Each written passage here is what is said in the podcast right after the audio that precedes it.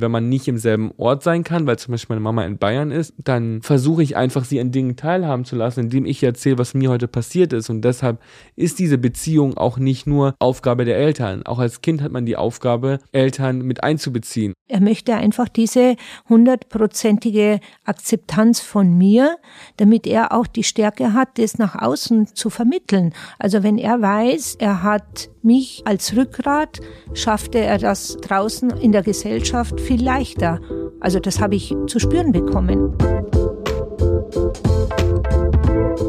Willkommen im Hotel Matze, dem Interview-Podcast von Mit Vergnügen. Ich bin Matze Hiescher und ich treffe mich hier mit Menschen, die mich interessieren und versuche herauszufinden, wie die so ticken. Bevor ich euch meinen heutigen Gast vorstelle, möchte ich euch zuerst den Supporter vorstellen. Mein heutiger Supporter ist Coro. Bei Coro könnt ihr alles von Superfoods über Frühstücksessentials bis zu Nüssen und Snacks finden und unkompliziert online bestellen. Und ich mache das auch. Coro hat es sich zur Aufgabe gemacht, haltbare Lebensmittel wie Superfoods, Trockenfrüchte, Nüsse, Snacks direkt vom Produzenten zum Verbraucher zu bringen und importiert deswegen hauptsächlich direkt. Hinter Coro steckt die Idee, große Mengen Handelsstufen zu überspringen und Preisvorteile direkt an die Kunden weiterzugeben. Dafür haben sie aktuell ihre Preise sogar gesenkt und wollen auch in Zukunft öfters Preisanpassungen nach unten machen. Selbst wenn die Preisanpassung von durchschnittlich 5% klein erscheinen mag, für Coro ist das ein großer Schritt, mit dem sie ihrer Mission ein Stück näher kommen. Und ihr könnt dem jetzt auch näher kommen. Für Hotel Matze HörerInnen gibt es jetzt nämlich exklusiv bei eurer nächsten Bestellung 5% Rabatt mit dem Code Hotel Matze auf corodrogerie.de. Vielen herzlichen Dank an Coro und nun zu meinen heutigen Gästen. Meine heutigen Gäste sind Riccardo Simonetti und seine Mama Anna Simonetti. Das ist eine Premiere. Hier im Hotel Matze zum ersten Mal gibt es die Konstellation Mutter und Sohn. Riccardo Simonetti hat lange einen Beruf ausgeübt, von dem Eltern erstmal nicht wissen, was das überhaupt ist. Riccardo war ein Influencer und einer der ersten in Deutschland überhaupt. Inzwischen würde ich ihn eher als Entertainer bezeichnen. Er hat eigene Shows im Fernsehen und bespielt natürlich seine eigenen Social Media Kanäle. Er schreibt Bücher, ist eines der meist abgedrucktesten männlichen Prominenten in Deutschland und LGBTQ Sonderbotschafter des Europäischen Parlaments. Ich habe Riccardo 2020 für den Unangepassten Podcast von Netflix das erste Mal interviewt. Dort haben wir über seine sehr bewegte Kindheit und Jugend in der bayerischen Provinz und seinem Ausbruch daraus gesprochen. Und wir sprechen hier weiter. Er sagt über seine Kindheit, dass sie zwar glücklich, aber nicht einfach war. Man kann sagen, Ricardo hat mit allen Mitteln dafür gekämpft, der sein zu können, der er ist. Seine Mama Anna Simonetti ist mit fünf Jahren von Süditalien nach Deutschland gekommen. Sie ist in einem sehr konservativen Elternhaus aufgewachsen und hat davon geträumt, einmal einen Sohn zu haben, mit dem sie zusammen Fußball und Formel 1 schauen kann. Aber es ist ganz, ganz anders gekommen. Sie hat einen Sohn bekommen, der in gar kein Bild passen wollte und der ihr Leben komplett auf den Kopf gestellt hat. Zusammen haben die beiden nun ihr Buch Mama, ich bin schwul veröffentlicht und erzählen darin ihre gemeinsame sehr besondere Geschichte, die wir im Podcast noch einmal richtig vertiefen. Mein Cutter Max hat mir geschrieben, nachdem er die Folge geschnitten hat, dass er dabei so einige Tränen verdrückt hat und das hat er noch nie geschrieben. Und ich glaube, er wird nicht der Einzige sein. Ich bin wirklich sehr, sehr glücklich, dass wir diese Folge aufgenommen haben. Es ist die erste Podcast-Folge mit Anna Simonetti und ich wünsche euch viel Vergnügen mit dieser sehr besonderen Folge mit Riccardo und Anna Simonetti. Ich freue mich sehr, dass ihr da seid. Guten Morgen. Wir freuen uns auch. Guten Mamas erster Podcast. Ja. Sehr gut. Das ist eine schöne Ehre, finde ich. Ich bin auch ein bisschen aufgeregt, dass Ja, meine auch. Mutter hier sitzt. Ich bin noch mehr aufgeregt. Gut. Ich finde, wenn eine Mutter dabei ist, dann merkt man, wie alle Menschen einfach versuchen, sich von ihrer besten Seite zu zeigen. Egal wie alt das Gegenüber ist. Plötzlich versucht man einfach, sich gut zu präsentieren, auf seine Manieren zu achten. Dann hat doch die Erziehung was geholfen. Ja, ein bisschen schon. Worauf achtest du dann, Anna? Wenn, wenn du als Mutter mit bist? Beim Ricardo, wenn ich als Mutter mit bin, Auf alles. auf alles achte ich da. Äh, Ich habe da immer Angst, also sehr äh, in der Öffentlichkeit zu stehen und da achte ich, dass ich mich auch gut benehme, eher zurückhaltend bin und Ja. Möchtest du dann cool sein? Also möchtest du so die coole Mama sein oder? Nein, also cool nicht, weil das bin ich ja. Also ich gebe mich, ich gebe mich so, wie ich bin. Ich dachte, du sagst, äh, du möchtest äh, äh, nicht cool sein, weil cool bist du eh nicht. Das hätte ich gesagt, aber du äh, siehst es anders, das finde ich gut. meine Mama achtet auch bei allem auf bei mir. Also so, ob mein Kragen richtig sitzt, ob meine Halskette in der Mitte ist, ob ich irgendwas in den Haaren habe, ob ich einen Fussel im Gesicht habe. Ich hätte nochmal äh, gelaust wie ein kleines Äffchen von, von seiner Affenmutter, bevor ich einen Raum betrete. Ja, weil er, er ist die wichtige Person, nicht ich. Also. Das ist völlig egal, ob wir zu einem Interview gehen oder einfach nur in den Supermarkt. Also ähm, trotzdem wird geguckt, ob, ob, ich, irgend, ob, ich, ja, irgendwas, ich mein, ob ich irgendwas vermasselt habe. Du wirst fotografiert, nicht ich. Ja, Und darum ist wichtig, dass, obwohl das würdest du auch machen, ist, wenn ich nicht in der Öffentlichkeit genau, stehe. Wahrscheinlich, ich glaube ja, auch. Wahrscheinlich auch, ja. Du hast mir beim letzten Mal erzählt, wir haben uns vor anderthalb Jahren äh, mhm. zum Interview getroffen. Da hast du mir erzählt, und das fand ich wunderbar, dass du deine Morgenroutine daraus besteht, dass du tanzt, mhm. dass du einen Song hörst und dann äh, dich auf den Tag einstellst und äh, je nachdem, was an dem Tag ansteht, dass du dann erstmal eine Runde tanzt. Habe ich mich natürlich gefragt, ob ihr heute Morgen zusammen getanzt habt. Heute Morgen haben wir tatsächlich nicht zusammen getanzt, weil, ähm, weil der Morgen sehr früh gestartet hat und wir eine kleine unterschiedliche Aufstehzeit hatten. Aber Mama tanzt auch viel in der ja, Früh. Ja, ich tanze auch viel. Also als erstes bei mir wird das Radio angemacht in der Früh. Und äh, ja, ich gehe tänzeln durch die Wohnung. Okay, also heute keine Musik. Was habt ihr gestern Morgen gehört?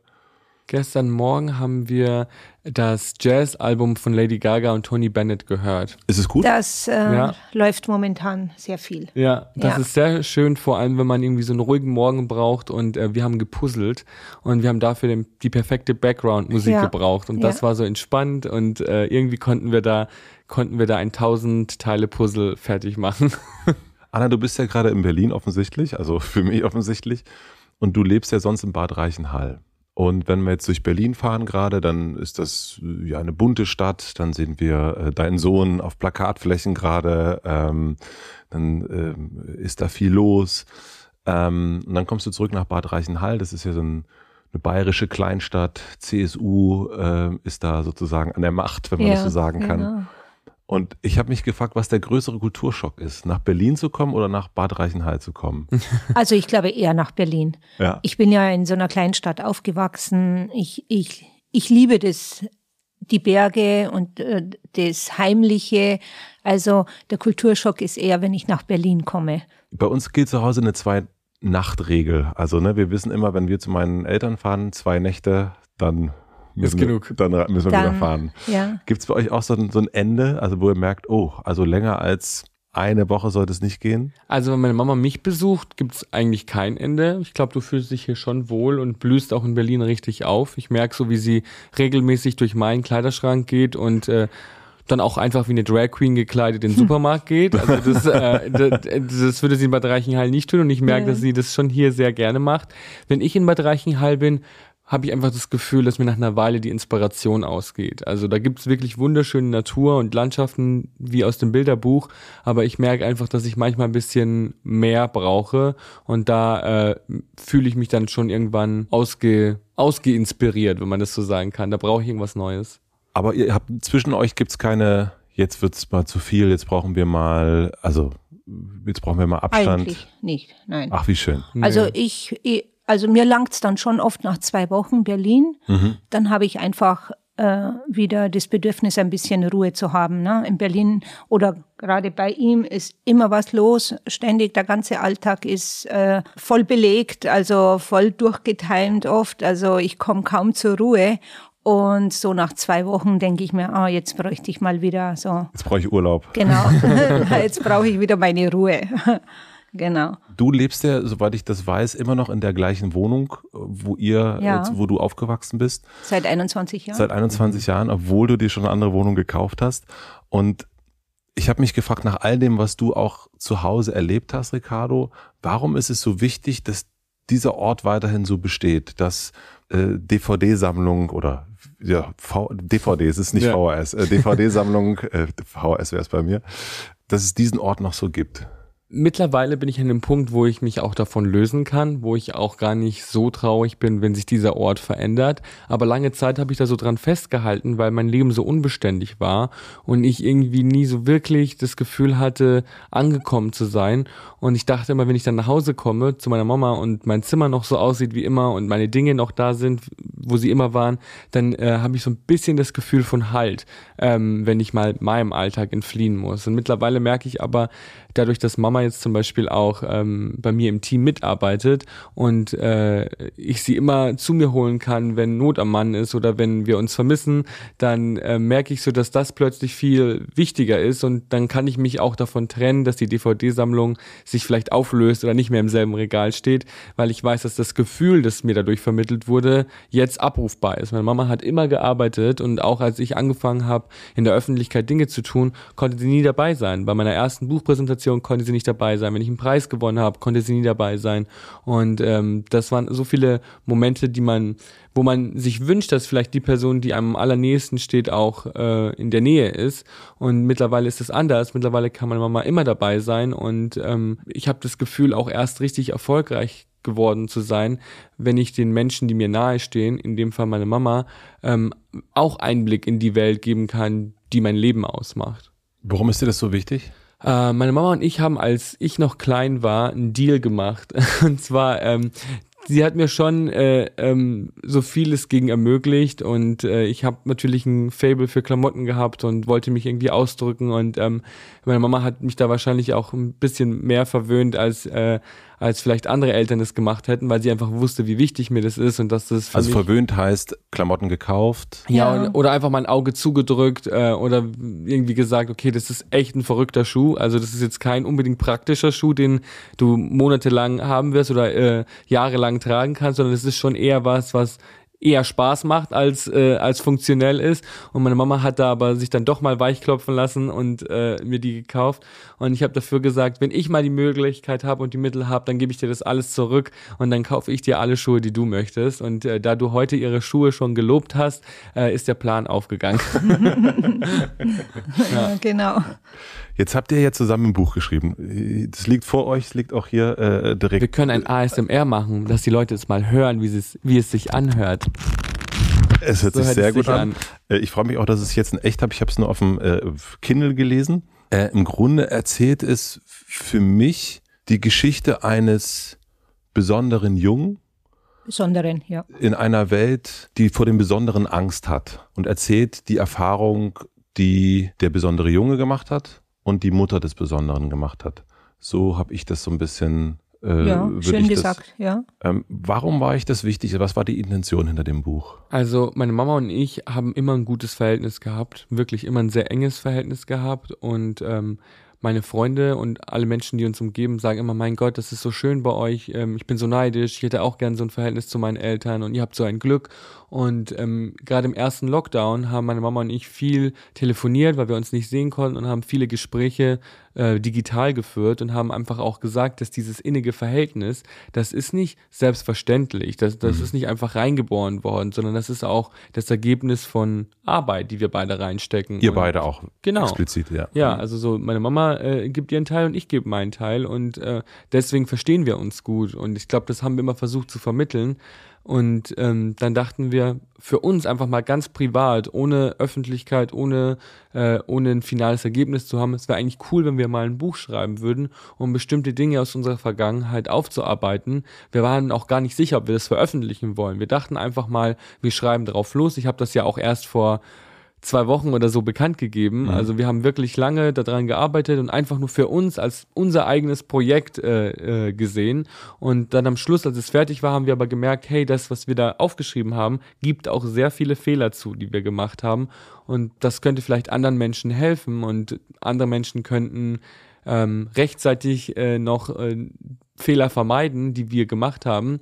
Und äh, deshalb haben wir uns dazu entschlossen, es öffentlich zu machen und das Buch rauszubringen. Wie sah das Schreiben aus? Also wie kann ich mir das vorstellen? Also er saß ja in Berlin und ich saß daheim in hm. Bad Reichenhall. Also jeder hat für sich geschrieben.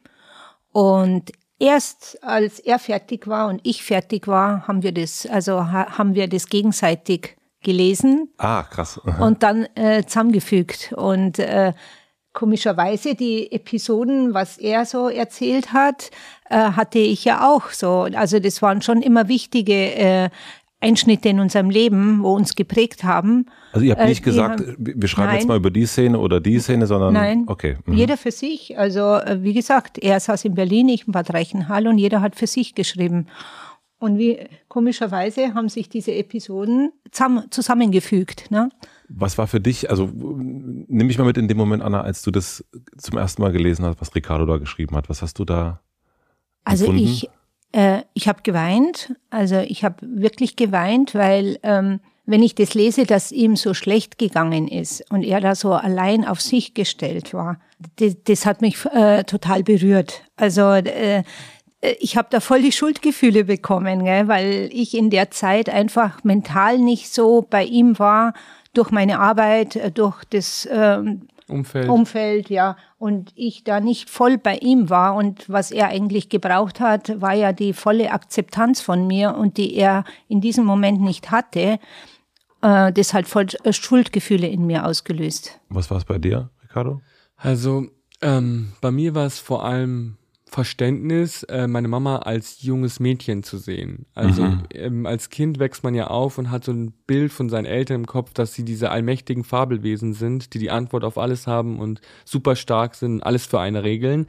Und äh, ich bin mit einer sehr starken, dominanten Mutter aufgewachsen ähm, und in deinem, in deinem Blick. Genau. Mhm. Und äh, ich hatte immer eine starke, dominante Mutter, die ich als erwachsene Person wahrgenommen habe. Und als ich das Buch Mama, ich bin schwul, so heißt unser Buch, gelesen habe, habe ich dann eben gemerkt, ach krass, meine Mama war ja auch mal ein junges Mädchen, die war auch mal unsicher und die ist auch nur die Tochter ihrer Eltern gewesen. Und das fand ich irgendwie sehr ähm, einleuchtend. Und ich glaube, das wollen wir auch so den Leuten vermitteln, dass Kinder verstehen müssen, dass ihre Eltern auch nur die Kinder ihrer Eltern sind und dass sie selber oft noch Kinder sind, wenn sie, ähm, wenn sie Eltern werden. Und das kann viel verändern. Und es hat sehr viel Verständnis geschaffen, weil meine Mama, finde ich, ist ein super gutes Vorbild, mhm. auch für andere Eltern, weil sie eben aus einem sehr konservativen Umfeld kommt. Meine Großeltern sind super strenge katholische Süditaliener und meine Mama kommt aus diesem Umfeld und hat plötzlich wie aus dem Nichts ein Kind äh, vor sich sitzen, das eine Thematik in ihr Leben bringt, die vorher gar keine Rolle gespielt hat. Und da habe ich auch so, so gemerkt, so das ist völlig verständlich, dass man da auch mal Fehler macht. Und deswegen ging es in dem Buch auch nie um Schuldzuweisung, sondern es ging wirklich darum, Dinge aufzuarbeiten und die Wahrheit zu sagen. Und äh, meine Mama hat einfach bewiesen, dass auch wenn sie aus einem Umfeld kommt, in dem das, was ich darstelle, gar keine Rolle gespielt hat, dass sie dazugelernt hat, mir zuliebe. Und deshalb finde ich, dass sie ein gutes Vorbild für andere Eltern ist. Konntet ihr dieses Schuldgefühl, was du hattest, Anna, konntet ihr das begra begraben? Hört sich so nach so, hört sich so hart an. Ja, also loslassen kann man es nicht ganz. Ja. Also das bleibt schon drin, weil äh, es ist ja vergangen, es ist ja, äh, und man kann es nicht wieder gut machen in dem Sinn. Also ich hätte es ja gerne in dem Moment gut gemacht, weil das da gebraucht hätte. Also jetzt braucht das ja nicht in, in dem Sinn, wie er es damals gebraucht hat. Und drum bleibt es einfach als Schuld in, in einem drin. Also ich meine, es steht nicht zwischen uns, mhm. aber äh, ich konnte es eingestehen, dass, äh, dass ich da also was falsch gemacht habe und aber dieses äh, Schuldgefühl ist deswegen nicht aufgelöst. Also nur weil man es jetzt erkannt hat. Also, ah, okay. also jetzt greifbar ist, was da schiefgelaufen ist äh, ich habe das, das auch einfach erst, ein bisschen wie eine Narbe vielleicht. Ja, so. genau. Man, aber es ist verheilt, aber man, man wird trotzdem täglich daran erinnert, dass da was war. Genau, genau. Also ganz, ganz weg ist es nicht. Man trägt es, also ich, wenigstens bei mir ist es so, ich trage das schon noch in mir. Mm, würdest du sagen, dass das, diese Art von Schuldgefühl, dass das nicht auch etwas ist, was bei Eltern universell ist? Also wenn du dich mit anderen Eltern unterhältst, ähm, das, ich denke auch sofort an, an, an, wenn du das so erzählt hast und du, du sprichst das Wort Schuld aus und nicht ja. oft genug da, sofort denke ich auch die Momente, wo ich nicht zu Hause war, äh, ja. äh, die Momente, die ich verpasst habe und, und sehe auch, sehe mich auch sitzen, wenn, wenn mein Sohn sagt, wollen wir spielen? Ich sage, nee, ich kann gerade nicht, ich muss arbeiten. Und ich kenne das auch von ganz vielen anderen Eltern. Also ich, würdest du nicht sagen, dass es auch etwas ist eben, das kennen alle Eltern, dieses nicht ganz genug sein? Ja, das kann schon sein. Ich kann das jetzt gar nicht so beurteilen, weil so mein Freundeskreis, ja, ich meine, in der Zeit, wo das äh, abläuft, macht ja jeder das Beste aus. Ja. Also jeder möchte ja dem Kind gerecht werden und jeder gibt sich Mühe, also meine Freundinnen auch, so wie ich das mitbekommen habe. Und jeder macht das Beste in dem Moment. Mhm. Mir war das ja vorher auch nicht klar, dass ich da Fehler gemacht habe. Ja. Also mir wurde das erst bewusst beim Schreiben und auch. Äh, Obwohl ihr euch auch so gut kennt und schon so gut miteinander in Kontakt ja, seid. Ja, ja. Also mir wurde es richtig bewusst erst beim Schreiben und eigentlich, wo er das dann gelesen hat, hat er gemeint, Mama, äh, da kommt es voll raus, dass du Schuldgefühle hast in dem Buch. Das war mir gar nicht so klar. Also äh, er hat mich auch erst darauf hingewiesen, dass ich da so schuldvoll äh, das beschrieben habe, aber mir war das gar nicht so bewusst. Ich habe es wirklich so geschrieben, wie ich es gefühlt habe. Mhm. Ach, du, du hast dir diesen, ach so, dass das ein Schuldgefühl ist. Du wusstest nicht, dass es ein Schuldgefühl ist. Genau. Okay. Mhm. Genau. Ja. Ich habe, ich glaube. Und wie die anderen drüber denken, also kann ich jetzt auch nicht. Ja, natürlich nicht. Ja, ja sagen. Ich glaube, äh, der Anstoß für, für diese ganze Thematik Schuld hängt damit zusammen, dass ich was über Scham gelesen habe. Ich habe irgendwie darüber gelesen, dass so ein schwuler Therapeut in einem Buch, das heißt The Velvet Rage, das ist mein Lieblingsbuch. Mhm, das hast du vorhin, ja. Äh, da, der hat darüber geschrieben, dass seine schwulen Patienten ähm, dass er oft ein Muster erkannt hat, so dass man als schwuler Mann in einer Welt aufwächst, in der es kaum Identifikationsfiguren gibt und auch ich bin in einer Welt aufgewachsen, um mich herum gab es bestimmt Schwule, aber die habe ich nicht als schwul wahrgenommen. Der Begriff schwul war nur ausschließlich negativ konnotiert, der wurde nie neutral verwendet. Wir haben in der Schule nichts drüber gelernt. Wenn ich den Fernseher eingeschalten habe, habe ich da keine schwulen Geschichten gesehen oder keine queeren Geschichten gesehen. Und ähm, wenn man so aufwächst dann äh, und merkt, dass man aber irgendwie doch sich von dem unterscheidet, was seine Klassenkameraden durchmachen, dann wird so eine Scham geboren. Und diese Scham versuchst du zu kompensieren, indem du in allen anderen Bereichen überperformst. Und ich habe auch, meine Mama hat mir immer gesagt, sie wünscht sich einen Fußballspielenden Formel-1-Fan, der ich halt überhaupt nicht war. Ja. Und äh, ähm, ich habe dann halt gemerkt, okay, die Dinge, die ich gut finde. Sie stoßen irgendwie so ein bisschen auf Konfrontation und auf Ablehnung und ich hatte halt dadurch das Gefühl, die sind halt leider da, also die kann ich auch nicht wegbekommen, egal wie sehr ich mich anstrenge. Und ich hatte dann das Gefühl, ich muss aber wieder gut machen, dass ich nicht der Sohn bin, den meine Mama haben wollte. Also muss ich jetzt super gut in der Schule sein. Ich muss super erfolgreich sein. Ich muss immer ehrlich sein. Ich muss die besten Manieren haben. Ich muss extrem freundlich sein. Ich muss in allen anderen Bereichen überperformen, weil ich kompensieren muss, dass ich einen vermeintlichen Makel habe. Und wenn man älter wird, also gerade auch in den letzten anderthalb Jahren, bin ich auch älter geworden und habe gemerkt, ähm, dass äh, ich einfach diesen Kompensationsprozess nicht mehr blind steuern lassen möchte, sondern einfach mir über Dinge bewusst werden möchte und selber hinterfragen möchte, möchte ich das, weil das eine intrinsische Motivation ist oder möchte das nur mein kleines achtjähriges Ich, das versuchen möchte, seiner Mutter zu beweisen, dass er liebenswert ist. Und diese Thematik selber zu verarbeiten, hat, glaube ich, auch ganz viel bei uns in der Beziehung verändert, weil meine Mutter auch dadurch gesehen hat, dass Dinge, die sie damals getan hat, heute Konsequenzen haben. Und ich glaube, man, das muss man sich vor Augen führen. Ja. Es geht nicht darum, dass man was bereut, was man vor 20 Jahren falsch gemacht hat, sondern es geht darum, dass das, was man vor 20 Jahren gemacht hat, dein erwachsenes Kind immer noch einholt und immer noch dominiert. Und deshalb, glaube ich, sprechen wir heute auch noch so viel über Dinge, die schon lange vergangen sind, weil sie in meinem Leben immer noch allgegenwärtige Folgen haben. Du hast, ja, du wolltest nee, was sagen? Nee, ich, ich stimme ihm da voll zu. Also ich wollte nur Ja sagen. Ähm, weil du hast es auch in einem Buch, hast du einen Satz, äh, ist ganz am Anfang ein Satz drin, da geht's, da sagst du, Applaus gibt mir das Gefühl, richtig zu sein und etwas gut zu machen. Ich habe äh, genickt. Du hast genickt, ja. ähm, da habe ich mich natürlich gefragt, wie frei ist das, was du machst? Also wie frei wie, wie groß ist die Selbstliebe wirklich, äh, für die du stehst auch, wenn dieser Applaus, der ja von außen kommt, der ja auch etwas verstärkt und auch dann etwas für zu Hause darstellt, also wie, wie, wie frei empfindest du dich da jetzt? Also ich habe immer gedacht, dass die Welt, in der ich heute zu Hause bin, die einzige Welt ist, ähm, die jemanden wie mich für die Eigenschaften schätzt, für die ich auf der Straße diskriminiert werde. Und also die Welt des Showbusiness. Genau. Und das ist auch so. Also ich habe, äh, ich, das ist mein Zuhause geworden. Das ist meine Welt, in der ich mich ausleben kann und in der ich ähm, auch viel Einfluss positiv nutzen kann. Aber ich habe auch gemerkt, dass es sich manchmal anfühlt, als hätte ich mein Gymnasium nie verlassen. Also so, du bist von einem, von einem urteilenden äh, Umfeld ins nächste gekommen. Und ich dachte immer, dass man ähm, als Star Freiheiten genießt und man mehr äh, die Person äh, zeigen kann, die man wirklich ist. Und plötzlich merkst du, dass aber viel mehr Leute äh, ähm, urteilen, als du dir jemals hättest vorstellen können. Und ich glaube, diese Gefahr, dass ich nur Dinge tue, um Applaus zu bekommen, ist in meinem Leben eh nicht da, weil ich als äh, queere Person, die über queere Thematiken spricht, immer auf Gegenwind stoße und immer äh, äh, vor Augen geführt bekomme, dass ich nicht das Idealbild der Gesellschaft bin. Deshalb, dass ich da zu sehr reinrutsche und nur noch versuche, Dinge zu tun, die gut ankommen, das kann eh nicht passieren, weil das ist einfach nicht meine Existenz. Mhm. Aber ich merke auch, dass ich einfach meine Lebensentscheidungen unabhängig davon machen möchte, ob es eben Applaus gibt oder nicht. Aber egal, ob du, ob du in der Öffentlichkeit stehst oder nicht, egal, ob du schwul bist oder nicht, ähm, jeder von uns im Leben möchte Dinge tun, die gut ankommen. Also jeder von uns möchte geliebt werden, gemocht werden. Und das heißt nicht, dass man von jedem gemocht werden möchte oder dass alles toll gefunden werden muss. Aber das ist, glaube ich, was Grundmenschliches, dass man das Gefühl vermittelt bekommen möchte, dass man richtig ist, wie man ist. Also ist doch bei dir bestimmt auch so, ja, auch wenn du vielleicht einen anderen Lebensweg hast als ich.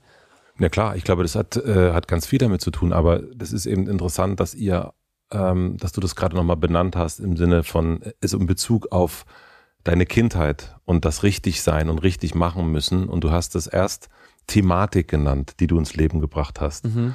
Ähm, was ist das für eine Thematik, würdest du sagen? Ich glaube, dass man sich selber oft auf eine Facette limitiert und dass man äh, äh, gerade als Kind, wenn man eben, wenn man aufwächst und dann denkt man, man ist immer das, man ist immer das und die Situation, in der man gerade steckt, ist die Situation, die einen ein Leben lang begleiten wird. Man hat noch nicht das Verständnis dafür, dass Gefühle oft nur Besucher sind, die kommen, aber auch wieder gehen und man denkt, dass das Gefühl, in dem man in dem Moment ist, ähm, dass es ein, ein Leben lang festhalten wird. Und wenn man plötzlich eine öffentliche Person wird, dann wird man sehr schnell auf eine Facette reduziert und merkt aber, dass man viel facettenreicher ist und dass jeder von uns mehr ist als nur eine Facette. Ich bin mir sicher, jeder Mensch ist auf der Arbeit eine andere Facette als zu Hause und mit seinen Freunden eine andere Facette mhm. als im Sportstudio, was weiß ich. Und äh, das musste ich auch erst lernen. Ich musste auch erst lernen, dass es in Ordnung ist, ähm, verschiedene Facetten zu haben und zu entscheiden, wann man welcher Facette den Raum gibt, äh, zu dominieren. Und was meintest du mit Thematik aber in Bezug auf, äh, auf dein Leben, Anna? Du hast ja gesagt, ich habe ich sozusagen mit, mit deiner Geburt, mit, äh, hast du quasi ah. eine Thematik. Achso, jetzt habe ich verstanden, was du meinst. Ähm, ja, also äh, ich bin ein schwuler Mann, der, äh, der sich mit vermeintlich femininen Dingen wohler gefühlt hat als Kind. Also ich habe mich für Dinge interessiert, für die sich andere Jungs nicht so interessiert haben. Und ähm, das waren natürlich Dinge, die für meine Mama ganz neu sind. Meine Mama hatte vorher auch keinen Kontakt mit Schwulen. Meine Mama wusste nicht, wie man, was für Bedürfnisse ein schwules Kind hat oder ein Kind hat, das ähm, nicht in die Vorstellungen von Gender passt, die man damals als normal empfunden hat. Und ich habe auch zum Beispiel lange gedacht, ich wäre trans und ich dachte lange, ich wäre als Mädchen vielleicht glücklicher, weil ich mir gar nicht vorstellen konnte, dass es möglich sein kann, die Art von Mann zu sein, die ich heute bin. Ich konnte mir gar nicht vorstellen, dass wir an den Punkt kommen, wo ich ein Mann bin, ein erwachsener Mann, der der geschminkt ist und der Kleider trägt und der ähm, vielleicht immer noch eine Barbie-Puppe zu Hause hat. Ich konnte mir das gar nicht vorstellen, weil das in meiner Welt non-existent war. Und wenn ich mir das nicht vorstellen konnte, bin ich mir sicher, dass es für eine Mama auch schwer war, sich vorzustellen, was für ein Mann ich werden würde, weil ich ja gar nicht genau die Antwort auf alle meine Fragen selber hatte. Du hast gerade gesagt, was man sich als normal vorstellt. Normal vorgestellt hat. Vorgestellt hat. Ähm, Anna, was hast du, wann hast du gemerkt, okay, mein Sohn ist ein Stückchen weit weg von dem, was man als normal bezeichnet. Ja, das, das war schon im, im Klein, Kleinkindalter, muss mhm. ich ehrlich sagen. Er hat sich immer mehr für, äh, für andere Sachen interessiert als wir äh, andere Jungs. Er wollte nicht draußen rumtoben. Äh, ich musste ja arbeiten und ich war froh, wenn er ein bisschen draußen alleine äh, oder mit den anderen Kindern gespielt hat oder so. Aber das hat ihn überhaupt nicht interessiert, mhm. rauszugehen und äh, zu toben. Äh, ich habe versucht, ihn äh, einen riesen Sandhaufen habe ich mal bestellt in Italien, damit er draußen ein bisschen spielen kann und ich meine Hausarbeit erledigen kann oder so, aber nichts zu machen. Er war immer bei mir. Er wollte immer nur in meiner Nähe sein.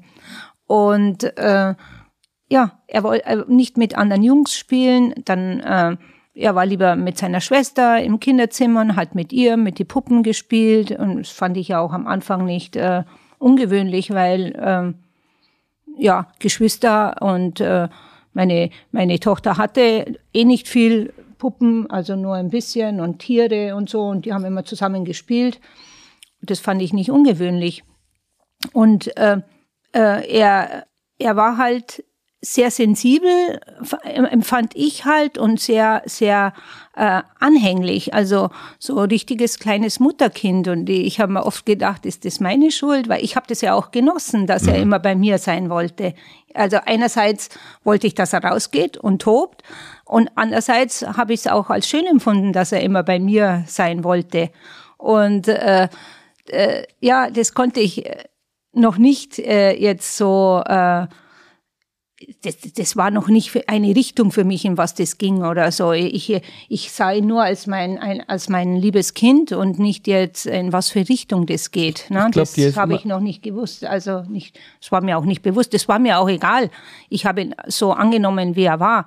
Mein, und im Unterbewusstsein natürlich immer äh, dahin geschoben, wo es eigentlich hingehen sollte. Ne? Also mhm. mal im Fechten äh, äh, unter Jungs, dass er im Fechtverein ist und äh, ich habe schon versucht. Das meinst du auch mit Sandhaufen, ne? Ja, man, man, genau, man, dass er so mit dem Bagger spielt mhm. und äh, also auf dem Sandhaufen und so. Ja, das hat er zwei Minuten gemacht und dann war er schon wieder bei mir in der Wohnung. Gell? Also und wollte lieber am Küchentisch sitzen und mit mir quatschen und äh, malen oder sonst irgendwas. Mhm. Gell? Und äh, ja. Ich glaube, du hast es schon genossen, dass ich immer bei dir war und äh, so, so viel Zeit mit dir verbringen wollte und mich auch für die Dinge interessiert habe, die du mochtest.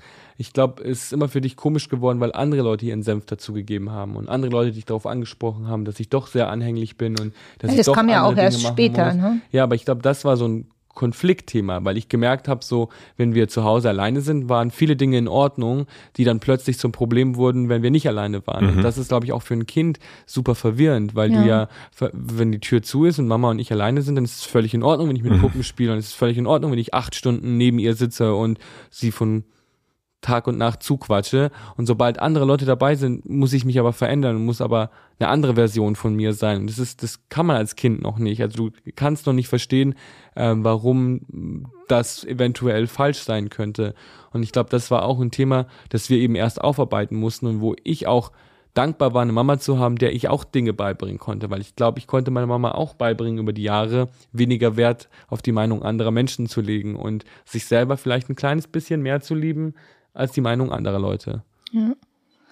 Ja, ich war da schon beeinflusst dann später, also von, von meinem Umfeld, ne? auch Familie oder so, wenn sie gesagt haben, ja, auch meine Mutter immer, lass ihm doch die Haare abschneiden, gell, er schaut ja aus wie ein Mädchen oder äh, schau halt mehr auf seine Kleidung und äh, ja, davon war ich schon beeinflusst. Also so ein ne? bisschen diese Scham vor den anderen. Ja, Aha. genau.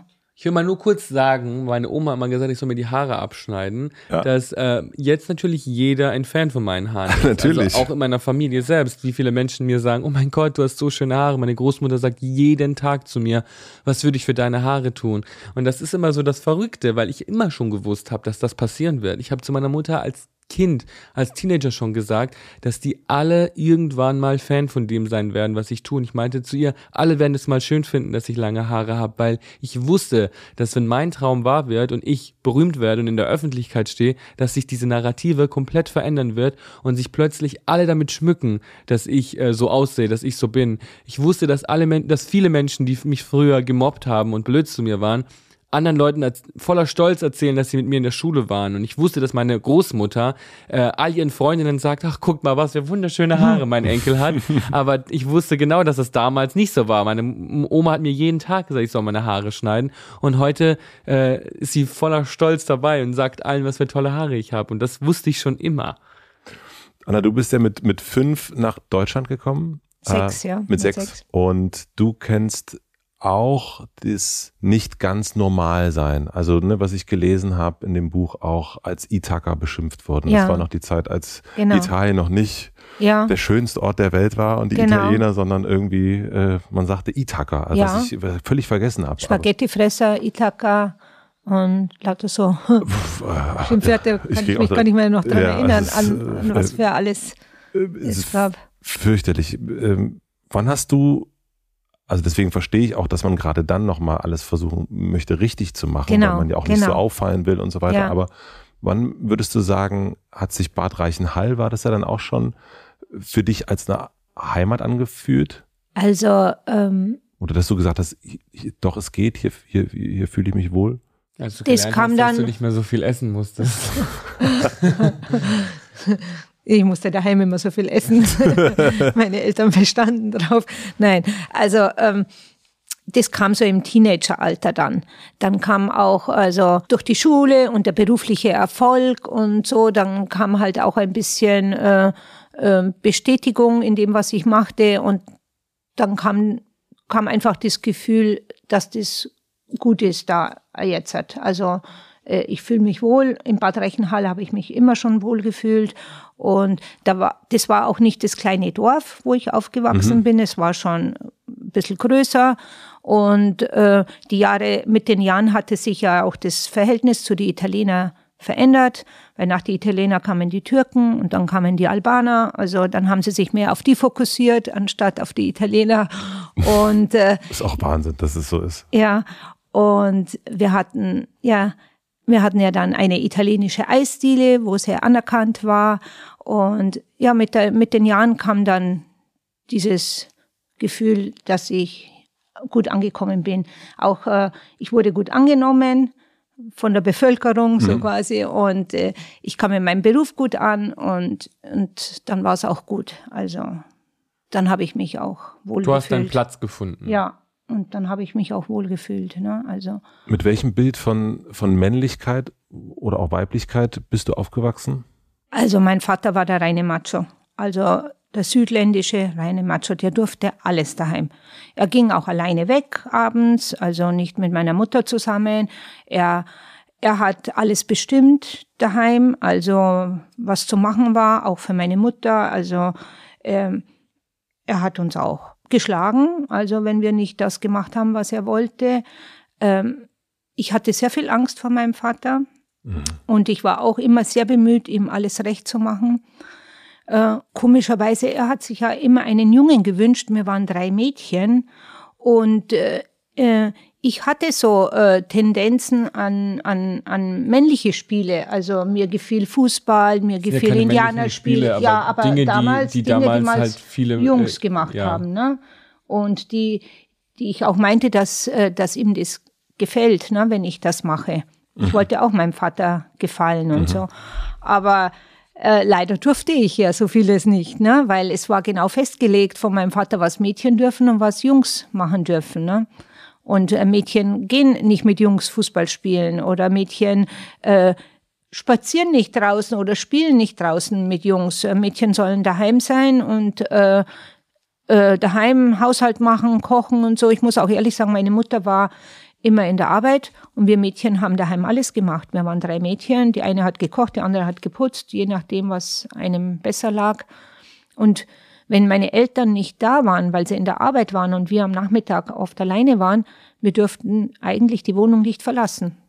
Also wir sollten immer drin bleiben. Wir haben es natürlich gemacht. Also äh, vor allen Dingen meine Schwester, meine kleine, die kleine Rebellin, die hat's gemacht. Aber äh, ja, und wir hatten sehr viel Angst vor meinem Vater. Ne?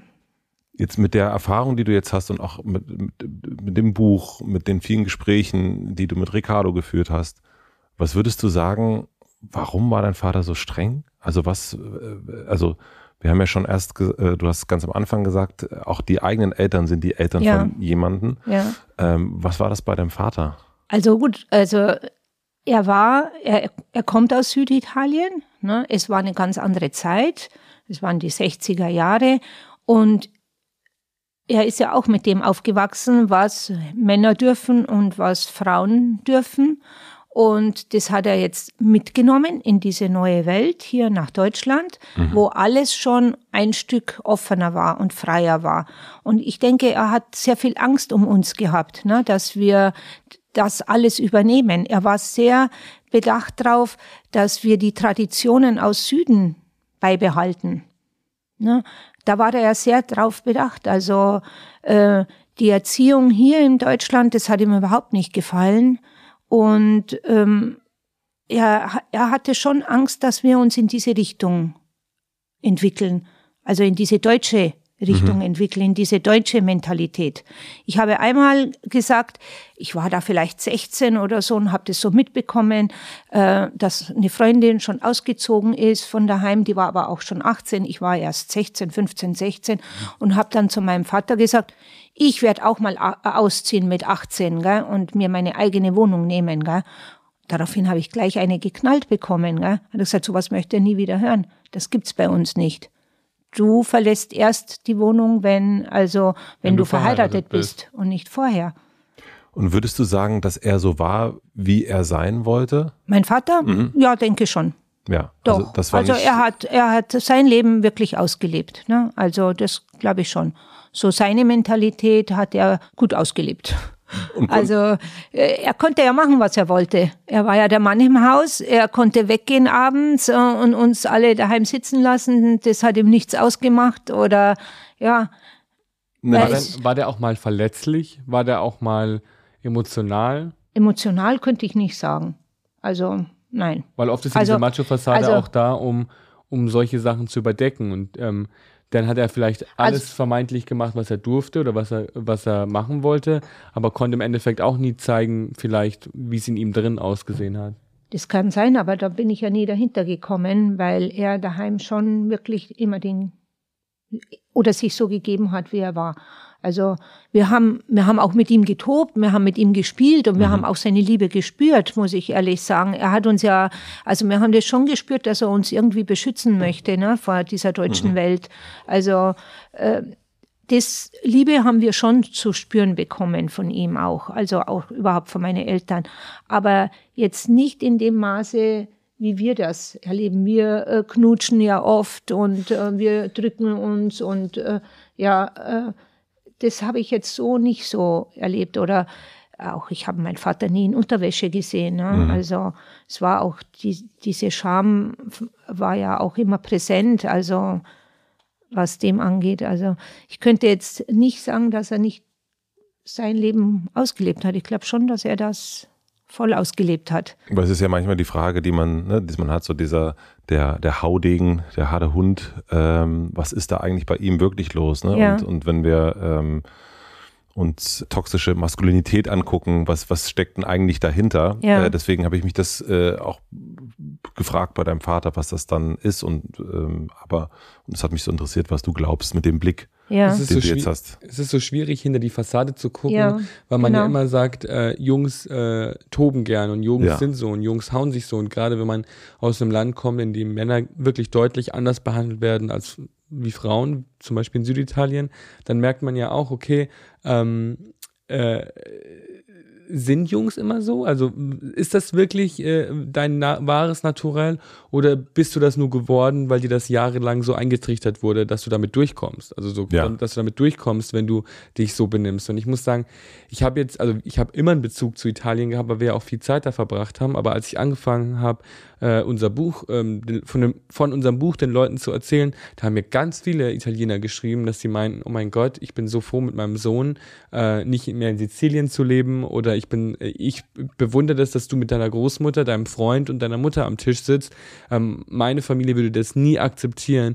Und äh, da habe ich zum ersten Mal so wirklich Kontakt zu Menschen bekommen, die aus Italien kommen und in Deutschland leben, weil das war vorher jetzt nicht so ein mhm. so ein Thema, worüber man gesprochen hat. Also das war einfach äh, mein Background und plötzlich wurde das so, wo hat man so viele Geschichten äh, zugeschickt bekommen von Menschen, die aus ähnlichen Familienverhältnissen kommen und bei denen das aber ganz anders gelaufen ist als bei uns. Und deswegen empfinde ich es auch immer als Privileg, ähm, doch eine Mama zu haben, die einfach ähm, sich auf meine Seite gestellt hat und nicht äh, die sagt, hey, ähm, dein Freund kannst du aber nicht mit nach Hause nehmen zu unserer Oma zum Beispiel. Mhm. Man muss auch dazu sagen, es ist immer noch ein großer Unterschied zwischen Süditalien und Norditalien. Ne? Ja. Also ab Rom mh, südwärts äh, herrschen ein bisschen andere Regeln, moralische Regeln, andere. Ja. Dann lass uns doch mal zu einem anderen Mann kommen, zu dir, Ricardo. Am 16.02.1993 äh, bist du mit einem Kaiserschnitt auf die Welt gekommen. Ja. Und ähm, warum der Name Ricardo? Also das hat jetzt keinen besonderen Hintergrund. Mir hat er einfach gut gefallen. Ja. Also Also es gab niemanden, keinen- den du... Nein. Äh, wo, es gab einen italienischen Sänger, Riccardo Cocciante. Also vorher, von dem her kannte ich den Namen Riccardo und aber äh, es gab jetzt keinen besonderen äh, Hintergrund. Aber Ricardo hätte sich jetzt gefreut, glaube ich, wenn es einen gegeben hätte. Nö, Nein. nö, ich find, äh, überhaupt nicht. Ich habe nur mal irgendwann mal recherchiert, was der Name bedeutet und fand irgendwie schön, dass ich dem gerecht geworden Ja, bin. Was das bedeutet er? jetzt Der damit reiche, sagen, der Starke. passte. Ja. Ich meinte jetzt nicht unbedingt reich an Geld äh, in dem Sinn, aber ich meinte einfach so, ich finde schön, dass ich dem äh, reich an Erfahrung, reich an vielen Dingen in meinem Leben äh, gerecht geworden Stärke. bin und reich an Stärke, ja. Und Genau. das fand ich irgendwie cool. Als habe ich als Kind hat mich das schon motiviert, als ich herausgefunden habe, was mein Name bedeutet, dann dachte ich mir, okay, mit dem Namen kann ich das durchstehen, was ich gerade durchmache. Ja, das äh, konnte ich ja nicht vorher wissen, Nee, wie er das- wird. Also und ihm danach den Namen geben. Also ich habe ja rein nach Gefühl und äh, ja, dass er mir gefallen hat. Er klang so schön und Du hast recht behalten. Ja. Du hast gesagt gerade, dass äh, du ja nicht wissen äh, konntest, wer er werden wird. Jetzt weißt du ja, wer er ist. Was hat er charakterlich von dir? von mir, Mhm. ja, vielleicht charakterlich Vieles. vieles. Ja, die Stärke, oder? Also Jetzt an Charakterstärke. der Stelle, also ich, an der Stelle hätte ich Charakterstärke. mir jetzt gewünscht, dass wir den Kamera gehabt hätten. Ja. Also ich würde sagen Charakterstärke, äh, Ehrlichkeit, finde ich. Also sehr ehrlich. Die Und das ist auch also ein, ein, ein, ich weiß nicht, ob man Mankel oder äh, Gabe sagen kann. Also ich bin das auch sehr ehrlich immer. Also da lege ich sehr viel Wert drauf. Mhm. Auf Ehrlichkeit? Ja, auf Ehrlichkeit habe auch die ein oder andere Zwangsneurose vermittelt bekommen von mir. von dir. Mit Sauberkeit und Putzen, Ordnung, Ordnung. Sauberkeit, aber auch, Ja. äh, aber auch zum Beispiel Perfektionismus und äh, Ja, so. Perfektionismus. Ich genau. merke meine, also mein, nur so eine kleine Anekdote, mein Freund zum Beispiel, der sagt immer, oh, ich fühle mich so schlecht, wenn deine Mama da ist, die, die räumt immer alles auf und ich habe immer das Gefühl, ich mache so viel äh, Unordnung. Und da meinte ich so, du, egal wie ordentlich du bist, sie würde eh immer nochmal nachträglich aufräumen. Also kannst du es auch gleich bleiben lassen. Und was würdest du sagen, was hast du von ihm? die, also reflektieren, das habe ich von ihm gelernt und äh, die Stärke, er hat mir, also er hat mir auch so viel beigebracht und ich bewundere ja seine Stärke, also seine Charakterstärke in dem Sinn, dass er zu sich steht und das auch so äh, ins Öffentliche bringt und sich nicht viel dabei denkt, was die anderen darüber denken. Und das habe ich sehr übernommen von ihm. Also mir, mir war das ja früher, ja, weil ich es auch so mitbekommen habe, sehr wichtig, was, äh, was der jetzt denkt und was der Nachbar denkt, wenn ich das so mache und was die wohl darüber sagen und was äh, die Familie und so. Und ich habe das ablegen können oder etwas ablegen können durch ihn. Das habe ich durch ihn gelernt, dass es ja gar nicht wichtig ist, was die anderen denken. Ne? Also, dass man sein Leben, also da- dass sein Leben eigenen ein- Vorstellungen gestaltet. Leben, genau, genau. Und nur durch, durch ihn habe ich diese mentale Freiheit äh, erfahren. Und äh, das hat mich zu dem gemacht, der ich jetzt bin, finde ich, durch ihn. Es ist ja ein totales Missverständnis, da haben wir uns äh, draußen schon, bevor die Mikros an waren, unterhalten, dass man meint, man erzieht, also als Eltern erzieht man den, die Kinder. Ja. Es ist ja ein äh, gegenseitiges Erziehen. Gegenseitiges Erziehen, ja. Ja, mein, als Elternteil kommt man aus, ja, es sind halt ein paar Jahre vorher schon und die- Welt verändert sich ja täglich und so und die Kinder, äh, die kriegen ja äh, ganz andere Sachen mit äh, in der Neuzeit, so quasi. Und äh, wenn die das an uns herantragen und uns äh, das vorführen, äh, wie es jetzt eigentlich abläuft, also so wie du auch gesagt hast, also in diesem Ton redest du nicht mit mir oder höre ich gar nicht zu, wenn du so mit mir redest. Äh, das lehrt uns ja auch, also dass wir nicht so weitermachen können wie, wie bis jetzt oder wie wir das gewohnt waren oder so. Und es ist schön, wenn man das auch mal annimmt, was die Kinder einem ranbringen. Ne? Wann ist dir das zum ersten Mal bewusst geworden, dass nicht du diejenige bist, die hier erzieht, sondern dass auch der Ricardo dich erzieht? Also eigentlich hat er mich miterzogen seit dem Moment, wo er geboren ist, weil er äh, er war so anspruchsvoll als Kind schon. Ich habe mir mit zwei Jahren, glaube ich, das, äh, das Buch gekauft, wenn Erziehung an die Nerven geht. Ne? Darauf also, bin ich irgendwie stolz. Boom. ja. mein, erster, mein erster Award. Genau. Also den habe ich gebraucht, weil ich ehrlich nicht gewusst habe, wie ich mit ihm umgehen soll, weil äh, meine Tochter war so pflegeleicht. Ne? Ja. Die hat immer gleich, also wenn ich was gesagt habe, Alessia, das darfst du nicht, äh, hat die das auch nicht gemacht. Aber beim Ricardo, äh, wenn der an einer Pflanze da im Wohnzimmer rumgezupft hat und ich habe gesagt, äh, Ricardo, äh, das darfst du nicht oder das macht, der hat nicht aufgehört. Dem hättest du die Hand abhacken können, der hat nicht aufgehört. Und äh, in dem Buch, also ich wusste echt nicht, äh, wie ich mir mit ihm äh, helfen soll. Und dann habe ich mir dieses Buch gekauft und da stand auch drin, äh, ein Kind ist wie eine Wundertüte. Man soll das annehmen, was drinnen ist. Also was da rauskommt aus dieser Wundertüte. Und äh, es, es war auch, äh, es stand auch drin, jetzt als Beispiel mit der Pflanze. Also wenn er nicht darauf hört, dass man äh, die Pflanze nicht zupfen soll, dann muss man einen anderen Weg finden. Entweder die Pflanze wegstellen oder äh, das Wohnzimmer zumachen, dass er nicht mehr zu der, also ihnen da keinen Zugang mehr gewähren, ne, zu, zu dem, was er da gerade angestellt hat. Alle Menschen also nicht das Kind bestrafen, sondern man muss einen anderen Weg finden, um an sein Ziel zu kommen. Ne? Alle Menschen in Süditalien drehen jetzt am Zeiger. ich will nur anmerken, dass ich mittlerweile gelernt habe, dass man diese Pflanze nicht mehr mit dieser Pflanze rumspielt. Das hat mich eine Weile Zeit gekostet, aber mittlerweile weiß ich's. Ich habe mich gefragt, wann das bei dir das letzte Mal passiert ist. Also da steht ja auch drin in, in dem Buch sehr schön, dass du auch in die Steckdose, äh, immer, immer zur Steckdose gegangen bist und, ja. äh, und auch nicht aufgehört hat. Und ich habe mich gefragt, wann es die letzte Situation in deinem Leben gab, äh, Ricardo, dass du äh, bildlich immer wieder in die Steckdose und irgendwann gemerkt hast, nee, also das äh, nee. Wann habe ich das, das letzte Mal gemacht? Also Ricardo gibt dann erst auf, wenn er die Dinge ganz genau verstanden hat. Ne?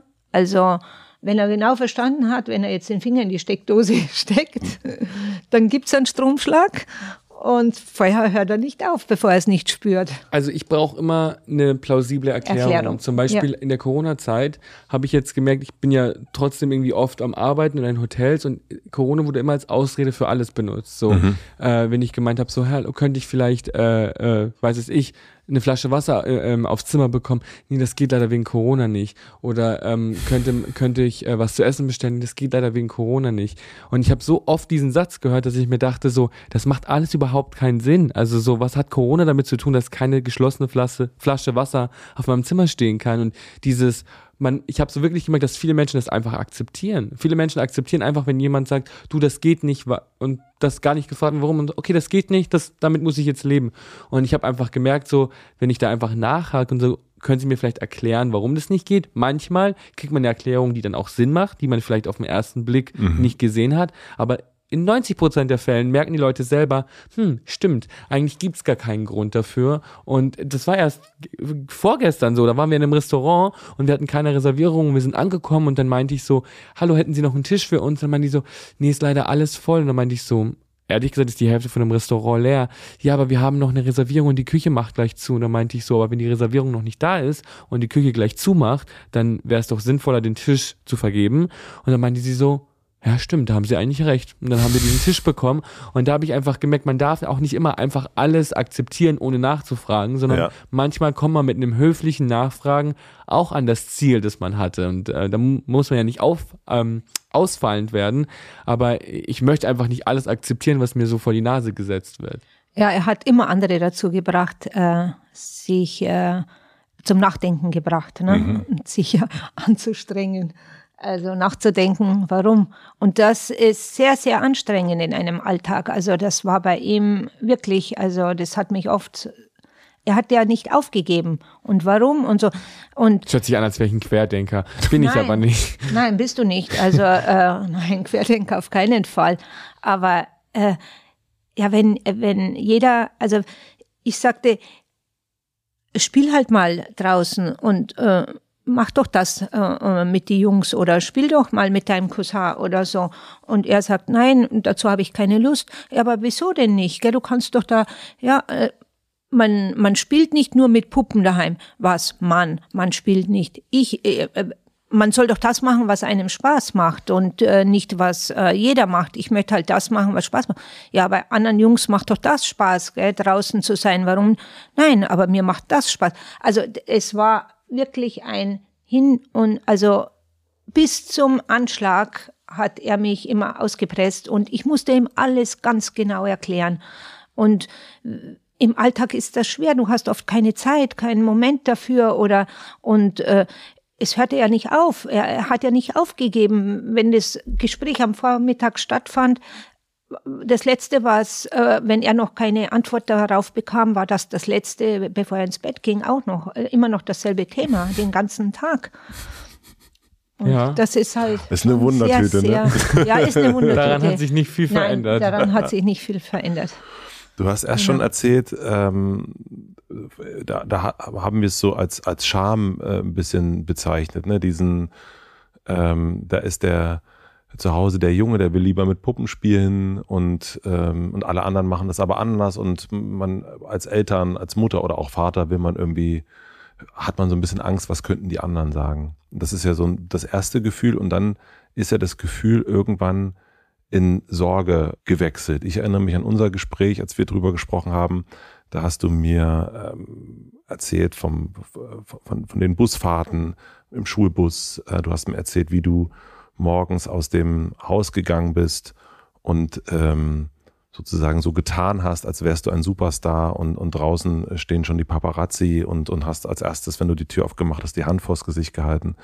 Werde ich, werde ich nie vergessen, äh, weil das für dich ein Weg war, um wieder durchzukommen, ähm, durch diese ähm, Walk of Shame ja eigentlich so ein bisschen.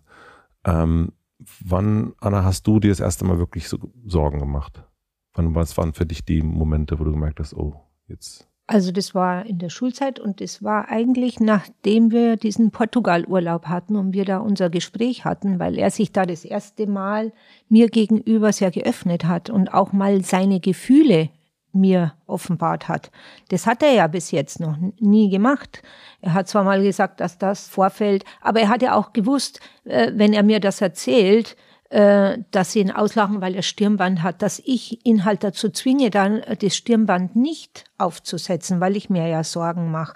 Aber nachdem wir unser Gespräch hatten in Portugal, wo er mir seine Gefühle offenbart hat, das ging ja mir direkt durchs Mark durch, also wo ich das alles wollen so wir, erfahren habe. Wollen wir einmal kurz erklären, was Portugal, äh, welches Gespräch, also äh, ihr, ihr, seid zum ersten Mal zusammen in Urlaub gefahren, du warst 14. Mhm und ihr saßt im Flugzeug. Vielleicht zoomen wir da mal rein. Erzähl du das doch, Nein, Mama. erzähl du das kurz. Also, wir waren im Flugzeug und ähm, meine Mama, also ich wurde schon immer, mein, mein Leben lang äh, gefragt, ob ich schwul bin. Schon seitdem ich ein kleines Kind bin. Und meine Mutter hat mich das auch oft gefragt und ich habe irgendwann oh, mal. Ganz kurz, du hast ihn gefragt, bist du schwul? Ja. Ja, habe ich mal, schon. Als ich also, acht Jahre alt war. Ungefähr. Ja. Und also ich wollte einfach immer nur wissen, äh, wie ich ich wollte mich eigentlich darauf einstellen und wissen, wie ich damit umgehe. Ne? Mhm. Also ob er jetzt äh, schwul ist. Ich habe ihn mit acht Jahren nicht gefragt, ob er schwul ist. Mhm. So, nein. Mhm. Nein. Also ich erinnere mich ich schon daran. Ich habe immer gesagt, möchtest du lieber ein Mädchen sein, habe ich oft gesagt. Ja, du hast mich aber auch Würdest gefragt, ob ich schwul bin. Mädchen, aber nicht mit acht Jahren habe ich nicht gefragt. Doch, bin ich mir ziemlich sicher. Ich weiß sogar genau noch, wo wir da saßen. Ehrlich? Ja. Also, ja, also, er weiß immer ich, Immer noch alles. Ich, hab, ich würde auch sagen, also ganz ehrlich, Anna, nach allem, was ich gerade gehört habe, ich fang, die Diskussion, fang die Diskussion nicht an. Wir werden auch danach noch diskutieren. Nein, ich weiß nur wirklich noch, wo es war, weil sich das natürlich eingeprägt hat, solche, solche Fragen. Und ähm, die, das war im Wohnzimmer auf der Couch, auf unserer weißen Couch, als wir da saßen, an der Ecke, wo die Steckdose ist. Nur so fürs Protokoll. Aber egal. Auf jeden Fall waren wir da ähm, im Flugzeug und äh, ich habe irgendwann mal zu der Mama gesagt, dass ich diese Frage einfach nicht mehr hören möchte, weil ich mich noch nicht, weil ich das noch nicht weiß. Und wir waren eben auf dem Weg in Urlaub und ähm, da war so ein Flugbegleiter, der war unglaublich nett, der war überfreundlich und meine Mutter meinte eben, ähm, dass ich mir den genau angucken soll, weil so wie der wirkt, so wirke ich auch. Und man sieht, dass es halt so, dass der halt, der hat halt schwul gewirkt, in Anführungsstrichen. Und dann ähm, meinte sie so, dass ich mir so ein bisschen abgucken soll, wie er sich benimmt und dass ich halt darauf achten soll, dass äh, ich mich vielleicht einfach anders benehmen, um ernster genommen zu werden. Und dann hat mich das so geärgert, weil ich mir dachte, was macht dieser Typ falsch? Der Typ ist unglaublich nett, ist der netteste Flugbegleiter, den wir hier auf diesem Flug haben.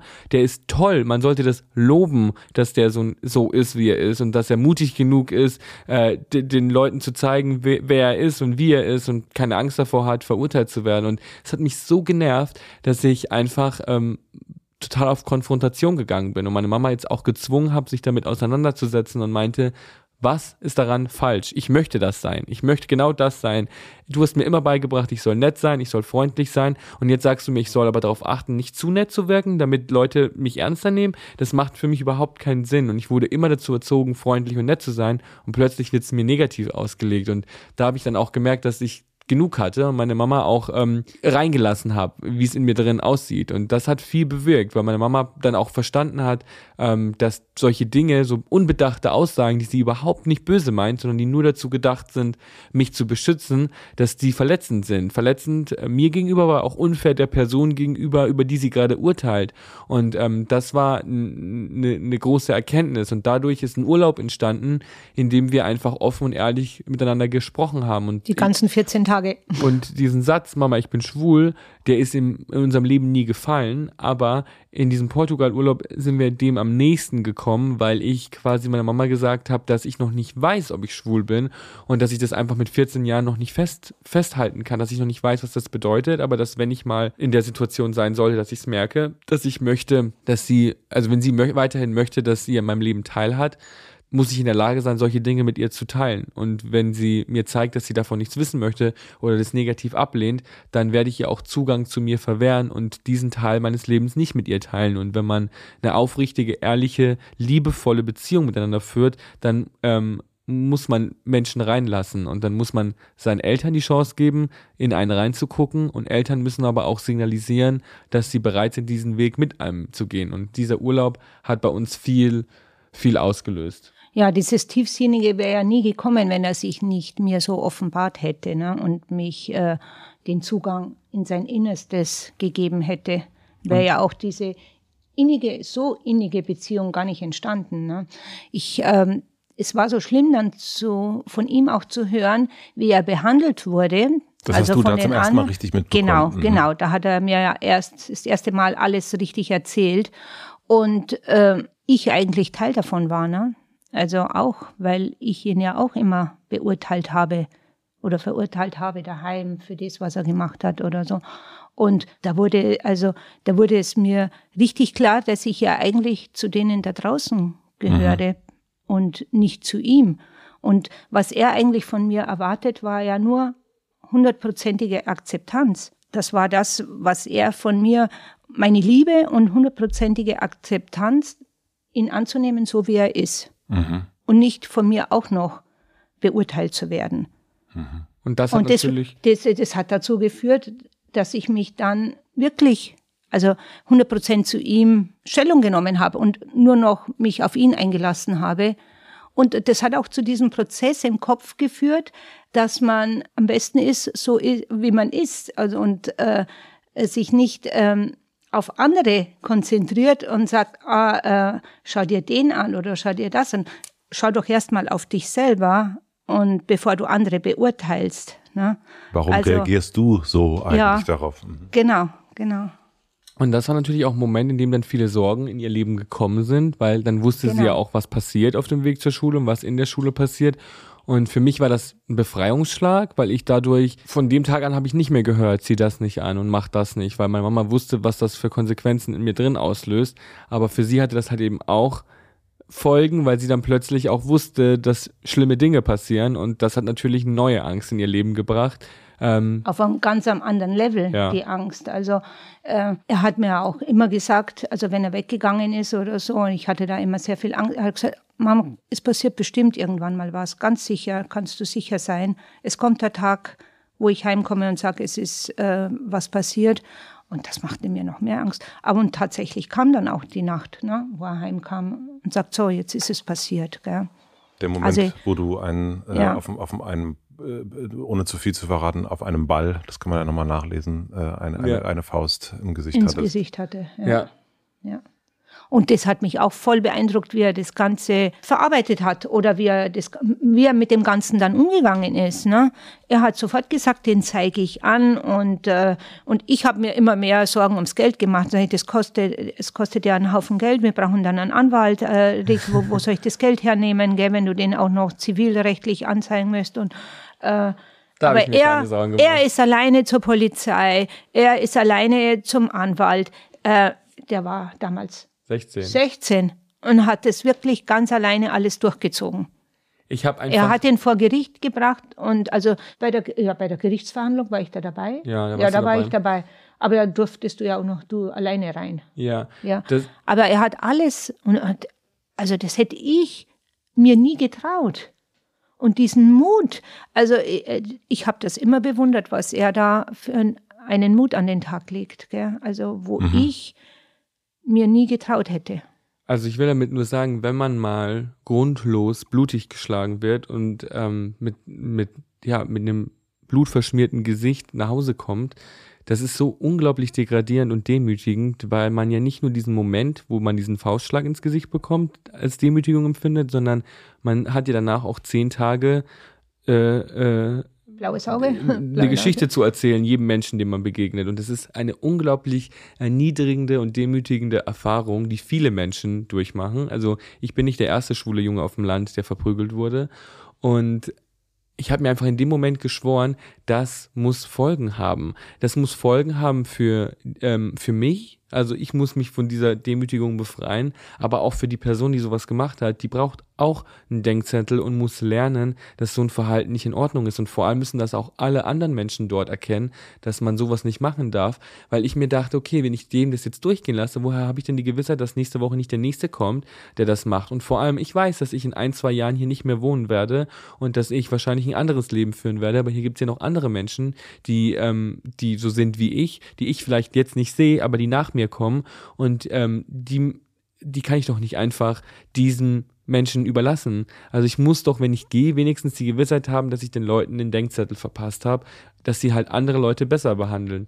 Und das habe ich, da- damit war ich mir in dem Moment voll im Klar, dass ich, äh, dass ich einen Weg finden muss, um das möglich zu machen, weil sonst einfach, ähm, ja, die Gewissheit äh, passiert, dass man solche Dinge tun kann und sie keine Konsequenzen haben.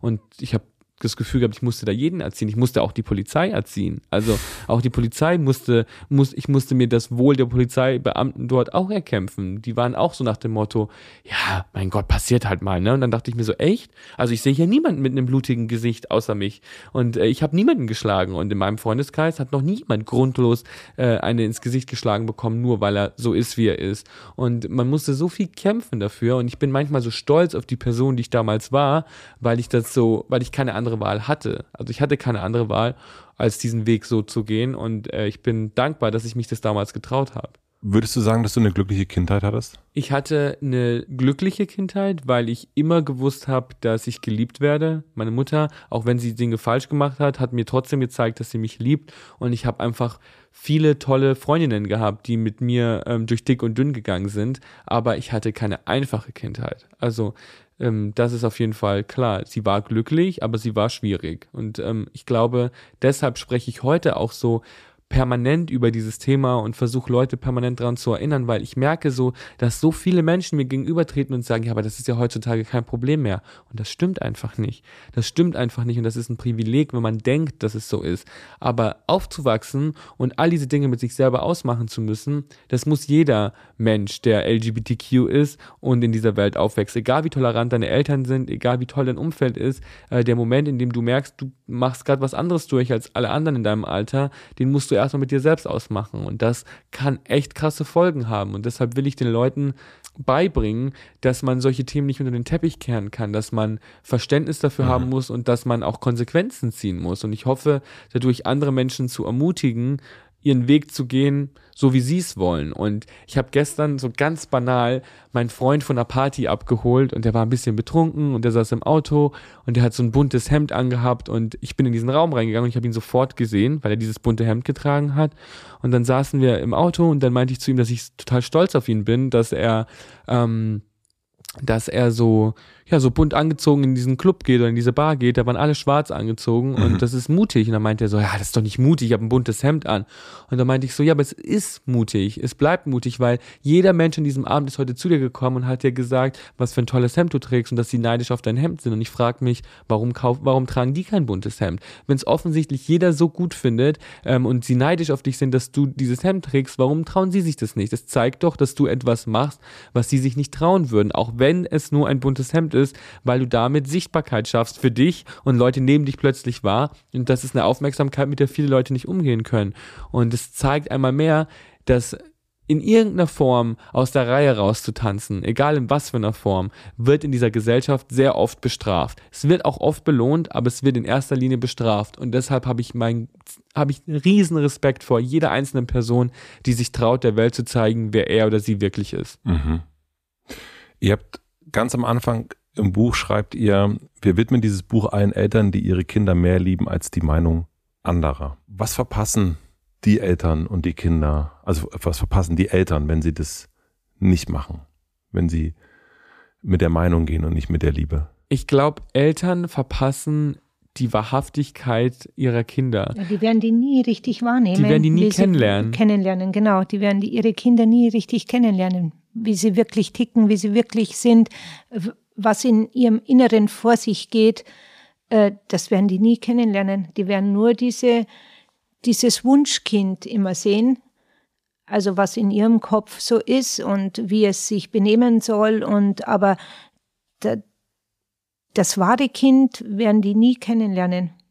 Ich habe viele Freunde, die religiöse Hintergründe haben und die queer sind und die Eltern, also wenn die Kinder bei den Eltern sind, geben die eine Version, die die Eltern sehen wollen mhm. und die Eltern wissen, dass das nicht die ganze Wahrheit ist und sie akzeptieren das aber, weil alles andere zu kompliziert wäre und ich mich macht das so traurig, ja, weil, weil so, also mich macht das so mich macht das so traurig, weil die Eltern wirklich verpassen, die echte Persönlichkeit von dem Kind zu sehen und die Wahrheit ist viel besser. Also die Wahrheit ist viel besser als diese performte Version, äh, weil sie glauben, die Eltern würden das wollen.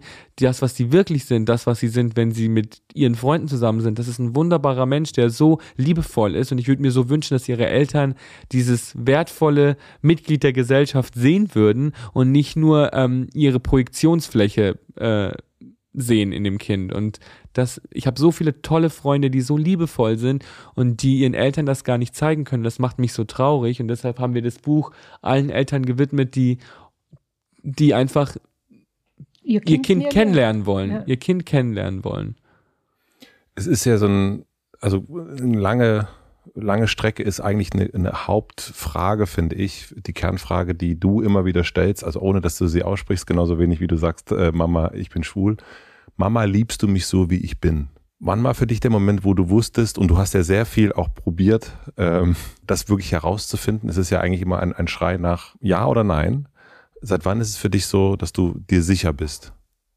Also ich habe einfach gemerkt, dass ähm, meine Mama irgendwann angefangen hat, in meinem Team zu spielen. Ich kann mich noch erinnern, meine Mama und ich waren in einem Schwimmbad und ich bin äh, vor ihr langgegangen und ähm, das irgendwie so typischerweise so ein paar Frauen äh, über mich gelästert haben und sich das Maul über mich zerrissen haben. Und meine Mutter ist dann zu diesen Frauen hingegangen und hat sie damit konfrontiert und meinte, äh, ob sie ein Problem damit haben und ob irgendwas nicht in Ordnung ist, weil man merken würde, dass sie gerade, was sie gerade gesagt haben.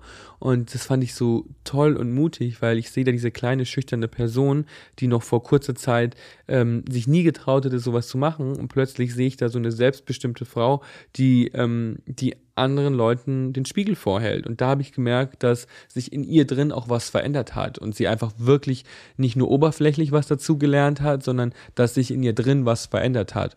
Und da wusste ich, dass ähm, sie einfach auf meiner Seite steht. Und das war ein sehr, sehr schönes Gefühl. Und ähm, Neulich waren wir im KDW und äh, da sind wir mit der Rolltreppe in so eine Schuhabteilung gefahren. Wir wollten eigentlich nur durchgehen und da stand da so ein paar Stiefel von Rick Owens, High Heels, äh, die für Männer designt wurden. Also so wirklich Stiefel mit Absatz in großen Größen. Und ähm, da war ich so, ah, die sind ganz cool. Und dann habe ich so gesehen, ja, meine Mama meinte dann so, ja, die brauchst du, probier die mal an. Und dann habe ich die anprobiert und dann meinte ich, die sind super. Die wirst du ganz oft einsetzen können, die sehen richtig gut aus. Und dann dachte ich mir so, ach, guck an, wie weit wir gekommen sind. Jetzt stehe ich hier und trage High Heels und meine Mama steht neben mir und applaudiert und sagt, oh mein Gott, die brauchst du, die sind wie für dich gemacht. Und dann dachte ich mir, ähm, ja, diese kleinen Momente im Leben sind die, die einen daran erinnern, dass doch am Ende alles gut sein kann, wenn beide ihren Teil, ihren Beitrag dazu leisten. Was ja aber auch hin und wieder passiert ist, ein, es gibt Momente äh, der Zwischenmenschlichkeit und dann fährt man zusammen in Urlaub und dann ist das alles ganz toll und man äh, jetzt ist man ehrlich miteinander und so weiter und so fort. Also man kennt das an Silvester, dass man sich was vornimmt und dann ist alles gut und nächstes Jahr super und dann steht man nächstes Jahr wieder an Silvester da und merkt, oh, shit. ähm, was macht ihr, damit diese Offenheit bleibt? Damit das nicht, also dieses Gefühl, was ihr, was dann in Portugal angefangen hat, dass das irgendwie nicht verloren geht im, Im Februar. Alter, ne?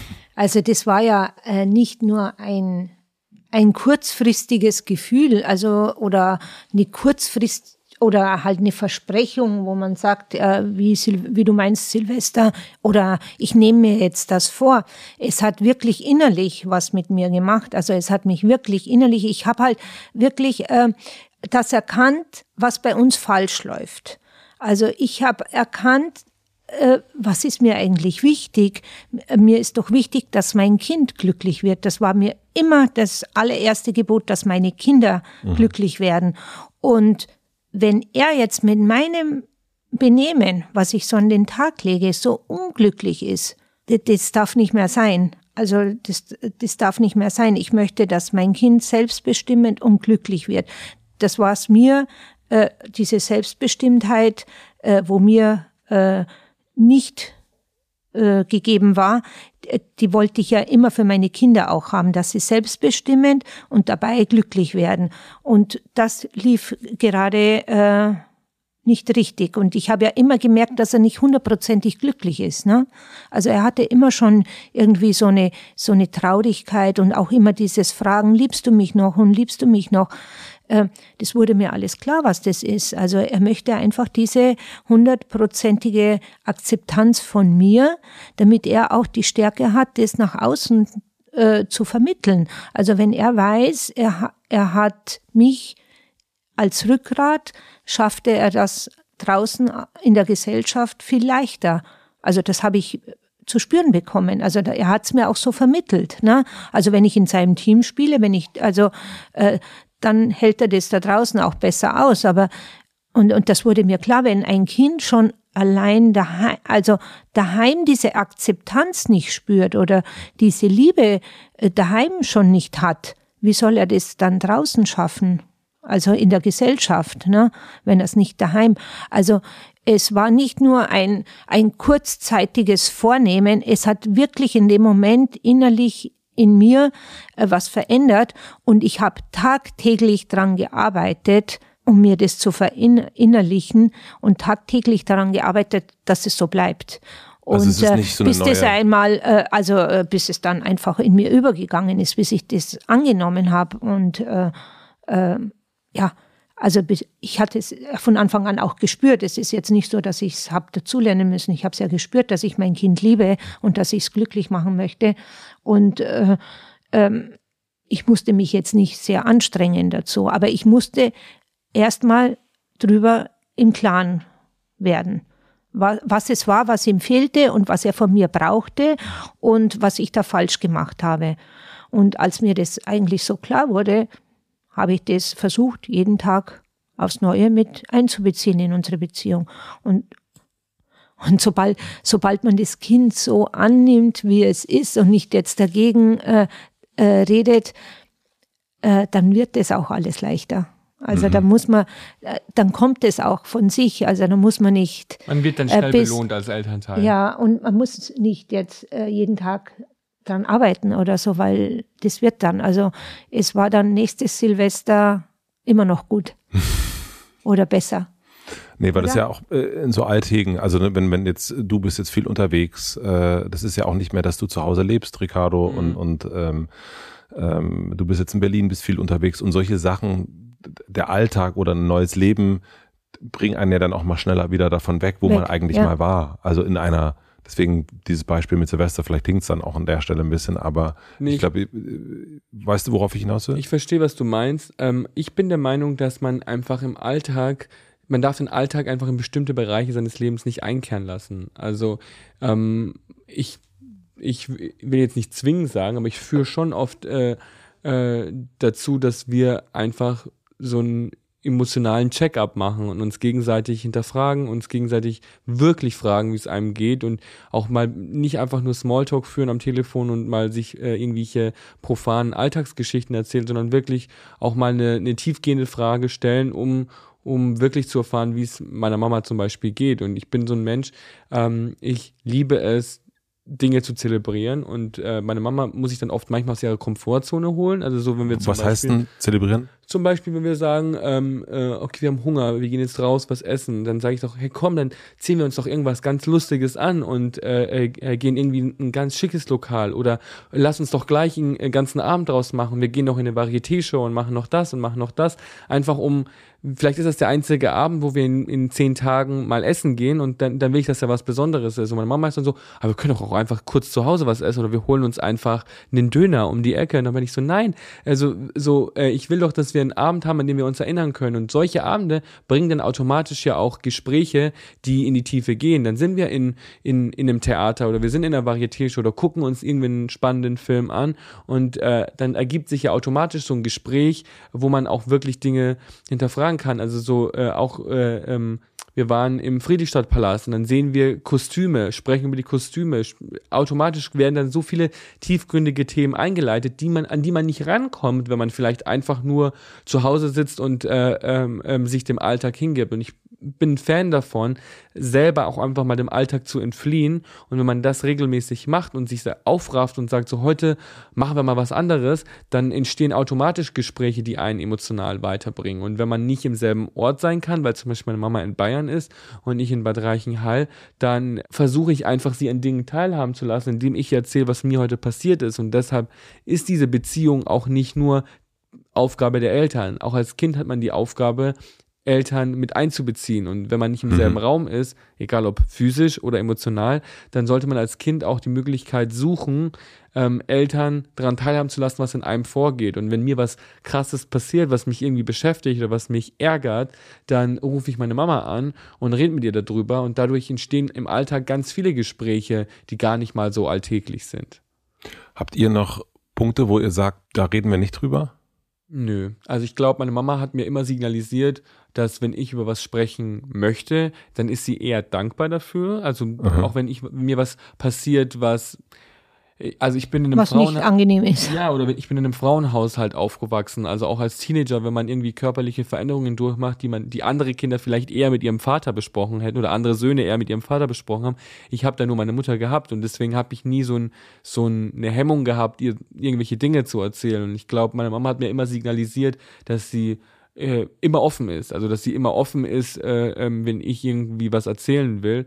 Und ähm, ich merke auch, dass meine Mama mir gegenüber offen ist und ähm, wir stellen, also bei uns gibt es keine Tabus, wo wir sagen, darüber wird nicht gesprochen. Natürlich darf man auch mal peinlich berührt sein oder, oder die Augen verdrehen oder genervt von irgendwas sein, aber so, dass man pauschal ein Thema ausschließt, ähm, das wird es bei uns ich nicht jetzt, geben. nein, nee. wüsste ich auch nicht. Also Wird es das das, war- dann, das dann bei dir geben, wenn dein Kind dich über irgendwas anspricht? Du bist ja auch Vater. Ich kann mir jetzt nicht vorstellen, dass du deinem Kind irgendwie Zugang zu irgendwas verwehren würdest. Äh, Nee, das würde ich nicht. Ähm, wobei wir das neulich dann auch schon, äh, das, doch, wir hatten neulich auch schon ein Thema. Also Ja. wo es, wo es, äh, wo es auch darum ging, wo wir aber erstmal den Raum schaffen mussten, meine Frau und ich, und zu sagen, okay, wir können da super gern drüber reden, aber wir müssen uns auch darauf verlassen, dass es erstmal unter uns bleibt. So, und dass es irgendwie unser Thema ist und nicht, äh, weil das haben wir auch schon ein paar Mal erlebt, dass er dann diese Geschichte Allen äh, erzählt. Äh, so äh, tolle, Familie. tolle Story. Und, und wir so, oh Gott.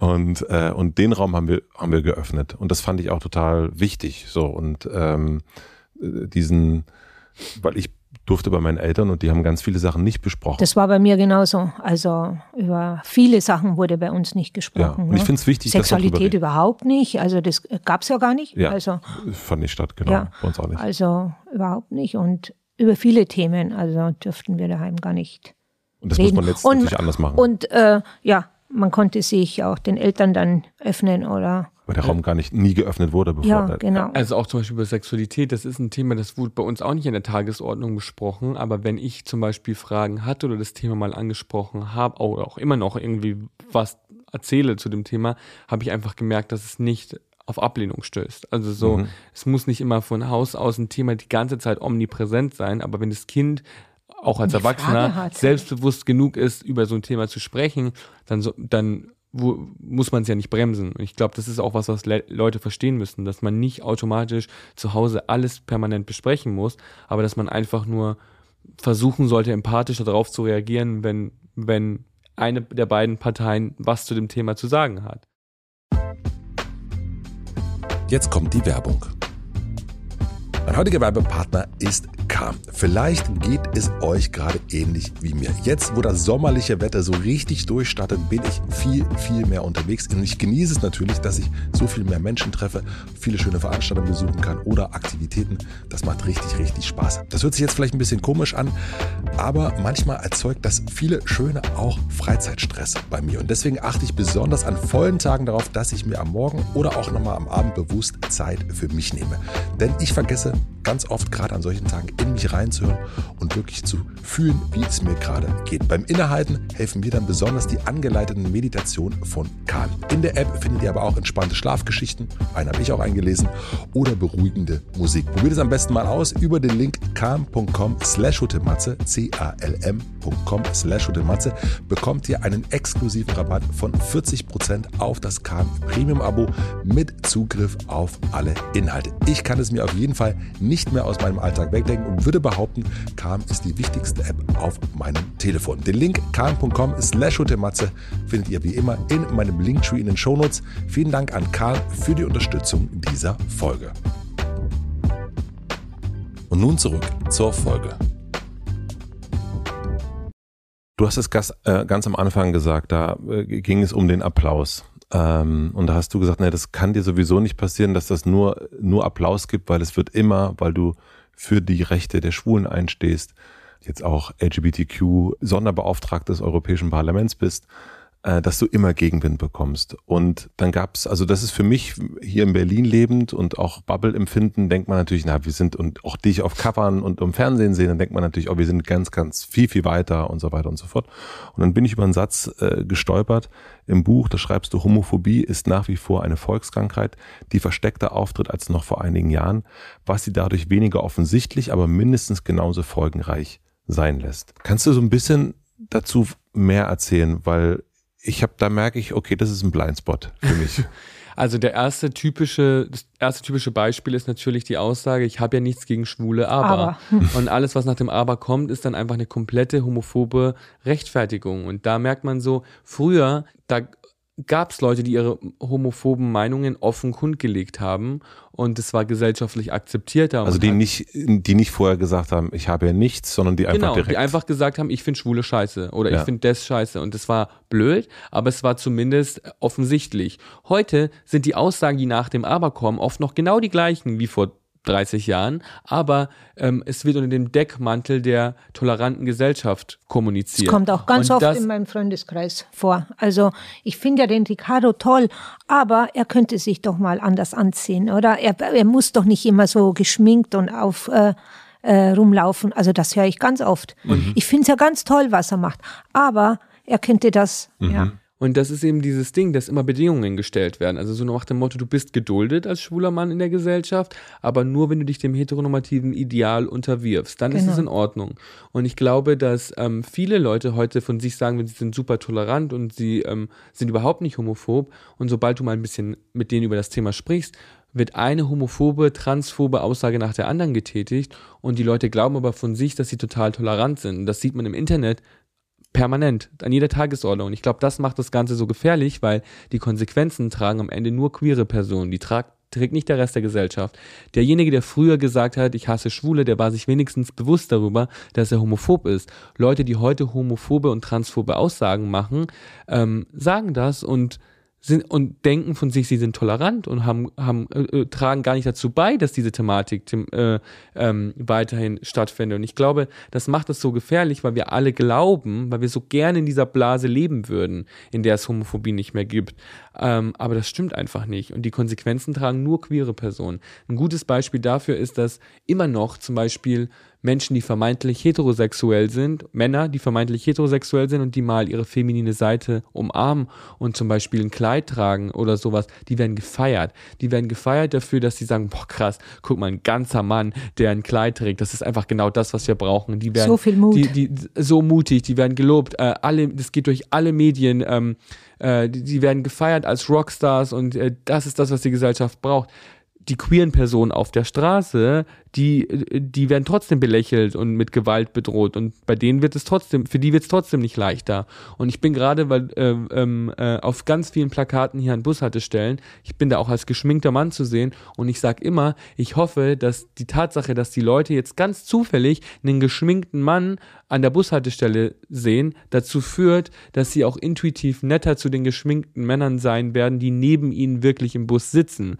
Und das ist nämlich, glaube ich, was, was die Leute sich vor Augen führen müssen. Ja, es ist toll, dass ich auf einem Magazin drauf bin, als die Person, die ich bin, aber die Leute müssen auch verstehen, dass das nicht nur geduldet werden kann, sondern dass man als als äh, queerer Mensch genau dieselben Rechte und genau denselben Respekt verdient hat wie jeder andere auch.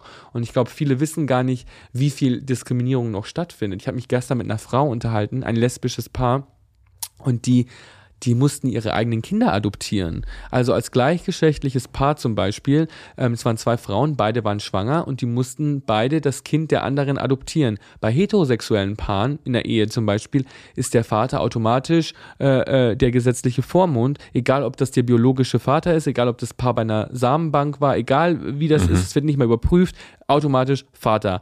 Bei, bei gleichgeschlechtlichen Paaren muss man durch diesen erniedrigen Prozess durchgehen und sein eigenes Kind adoptieren. Das kostet Geld, das kostet Zeit, das kostet Nerven und das ist einfach darauf wirst du überhaupt nicht vorbereitet. Und das ist nur ein mikroskopischer kleiner Teil von Dingen, die jeden Tag passieren, die einem vor Augen führen, dass man andere Erfahrungen macht als heterosexuelle Menschen. Und dieses Buch, hier steht drauf, das ist ein Buch über das Anderssein. Und ganz viele Leute, die selber in der Community sind, stören sich oft daran, dass sie sagen, wenn man immer sagt, das ist anders, dann wird das auch immer anders bleiben. Aber man macht nun mal als queere Person Erfahrungen, die anders sind als die, die heterosexuelle Menschen machen. Da liegt keine Wertung drin. Anders ist nicht unbedingt schlecht, aber du machst einfach andere Dinge durch, die andere Leute nicht nachvollziehen können. Und ich glaube, das ist so gefährlich, dass viele Leute glauben, durch Gleichmachen wird man äh, an den Punkt kommen, wo es keine Homophobie mehr gibt. Aber das ist bei Rassismus genauso der Fall. Also man muss versuchen, Leuten individuell Raum zu geben und den Problemen, die damit äh, verbunden mhm. sind, auch Raum zu geben und nicht einfach alles unter den Teppich kehren und sagen, wir sind tolerant,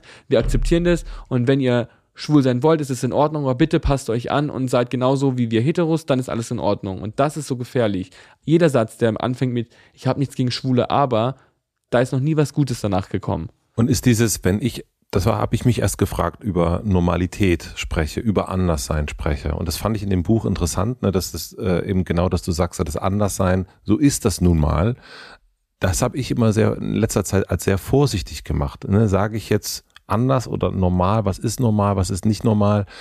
Kann ich mich äußern? Äh, was darf ich fragen? Was darf ich nicht fragen? Ich fand das gut in dem Buch, dass du auch gesagt hast äh, oder geschrieben hast, Anna, dass du immer fragen darfst. Also, dass äh, Ricardo auch immer einlädt, ähm, alle Fragen der Welt zu stellen. Ja. Und, ähm, und da merke ich immer eine größere Unsicherheit äh, bei mir selber auch. Und da nicht genau zu wissen, Darf ich das jetzt fragen oder nicht? Ich glaube, es kommt immer um den, auf den Rahmen an. Also mhm. im Endeffekt, Fragen ist ja nie ein Problem. Und anders sein und normal sein, das empfindet ja auch jeder unterschiedlich. Ich ja. persönlich finde es nicht schlimm, weil ich mir im Klaren bin, dass normal ist ja kein wertender Begriff. Das ist einfach der Begriff, der einen Durchschnitt beschreibt. Und ähm, wenn man von dem Durchschnitt abweicht, ist man anders. Ich empfinde das nicht als wertend. Wenn ich über Anderssein spreche, ist es für mich ohne Wertung. Wenn eine Person dich aber als anders empfindet und dich auch anders bewertet und anders über dich urteilt, dann ist das natürlich was anderes. Also Ja. fühlt sich das nicht so schön an. Und ich glaube, es geht immer darum, Raum zu schaffen, wo man Fragen äh, stellen kann. Also wenn du zum Beispiel eine queere Person auf der Straße siehst oder ähm, jemanden siehst, der sich nicht den No- Normen unterwirft, Männer siehst, die Frauenkleider tragen oder Männer siehst, die ein Kleid tragen, das für Frauen entworfen wurde, dann steht es dir auch nicht mal unbedingt zu, jetzt zu der Person, die du gar nicht kennst, äh, zu gehen und zu sagen, hey, was bist du eigentlich? Also so, äh, wie definierst du dich eigentlich? Warum sollte die Person dir das Recht machen? Warum hat die Person die Aufgabe, dir das zu erklären? Das passiert ständig. Das passiert jede Person, die ich kenne, die sich gender nonkonform kleidet, wird permanent von fremden Menschen gezwungen, sich zu labeln. Wenn du mit einer Person ein langes, intensives Gespräch führst, wird die Person entweder von ganz alleine solche Dinge preisgeben, weil sie dir vertraut, oder sie signalisiert dir, hey, wenn du übrigens eine Frage hast, schieß los. Also so meine Freundinnen, die haben gar keine Hemmungen, mich Sachen zu fragen, weil ich auch weiß, dass sie mich nicht verurteilen. Aber ich glaube, das ist das, was Menschen verstehen müssen. Fragen stellen ist überhaupt nicht das Problem.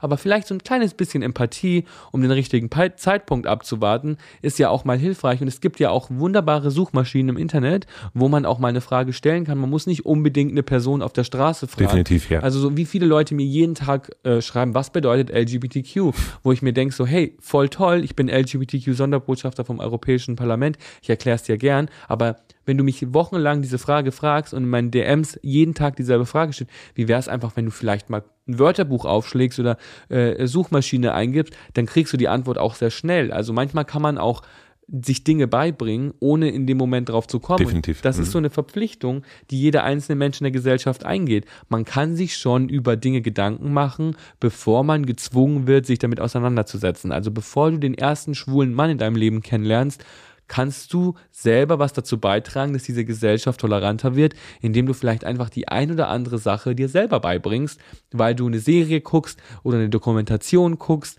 oder ein, ein Buch liest zu dem Thema. Es gibt viele Bücher zu dem Thema. Also das ist so das Ding. Die Leute haben oft das Gefühl, dass man als queere Person automatisch auch eine wandelnde ein wandelnder Ratgeber ist. Dabei gibt es auch sehr viel Material, das man selber schon in die Hand nehmen kann, bevor man überhaupt mit der Community Kontakt hat, um sich darauf vorzubereiten, ein empathischer Mensch für solche Menschen zu sein.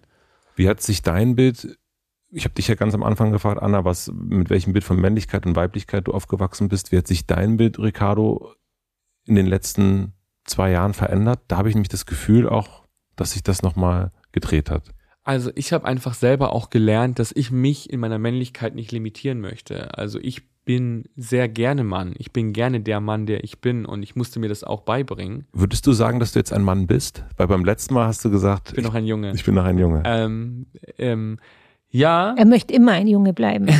er möchte immer ein Junge bleiben. Er, Also ich, ich, ich bin, ich, ich würde jetzt nicht unbedingt sagen, ich bin erwachsen, aber ich würde sagen, ich bin ein Mann.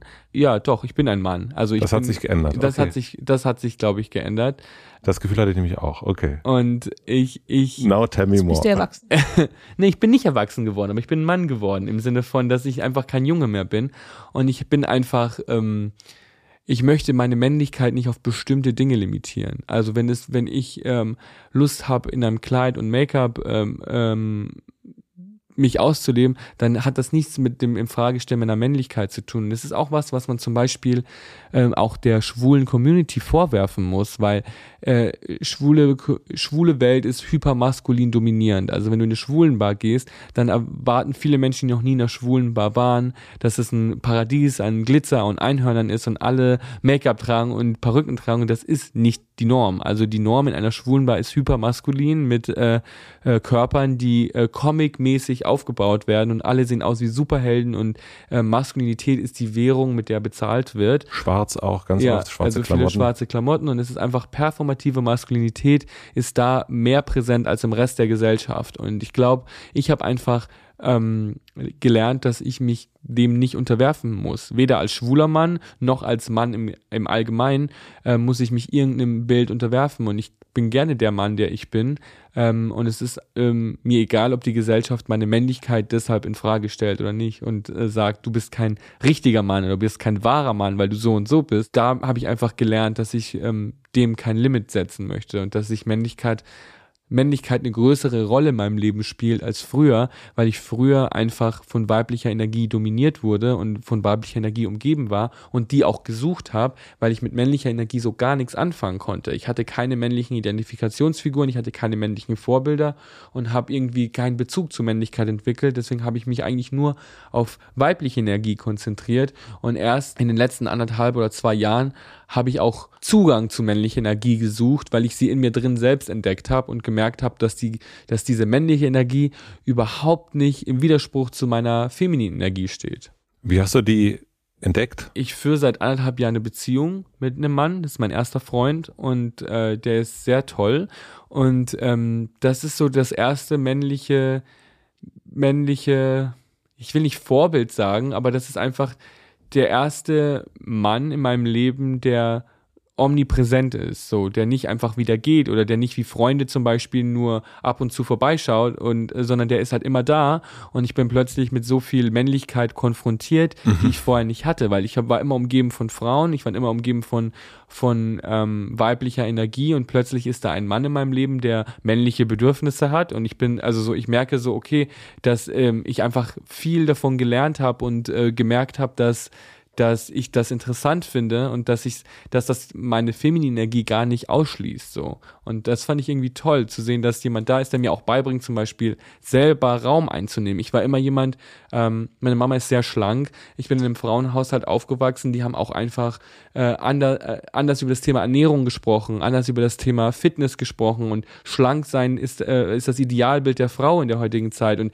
ich habe mich dem auch unterworfen. Ich war immer ganz dünn und habe das als erstrebenswert gefunden, androgyn auszusehen. Und erst seitdem ich einen Freund habe, ähm, habe ich mir auch selber erlaubt, irgendwie meinen Körper äh, äh, sich entwickeln zu lassen und mich von dem Idealbild zu trennen, an dem ich la lange festgehalten habe, nämlich, dass ich es äh, ähm, erstrebenswert finde, möglichst attrakt, äh, möglichst androgyn zu sein. Und erst erst in, in dem letzten Jahr habe ich von dem ein bisschen loslassen können und sagen können, es ist auch in Ordnung, wenn mein Körper nicht mehr aussieht wie der eines 19-jährigen Jungen, sondern ähm, wenn er aussieht wie der eines erwachsenen Mannes.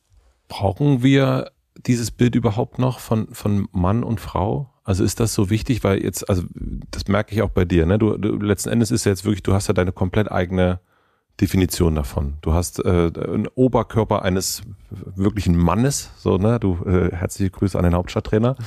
ähm, und dann hast du aber die langen Haare, die man eher äh, feminin äh, zurichten würde, äh, zuschreiben, zurichten, zuschreiben würde.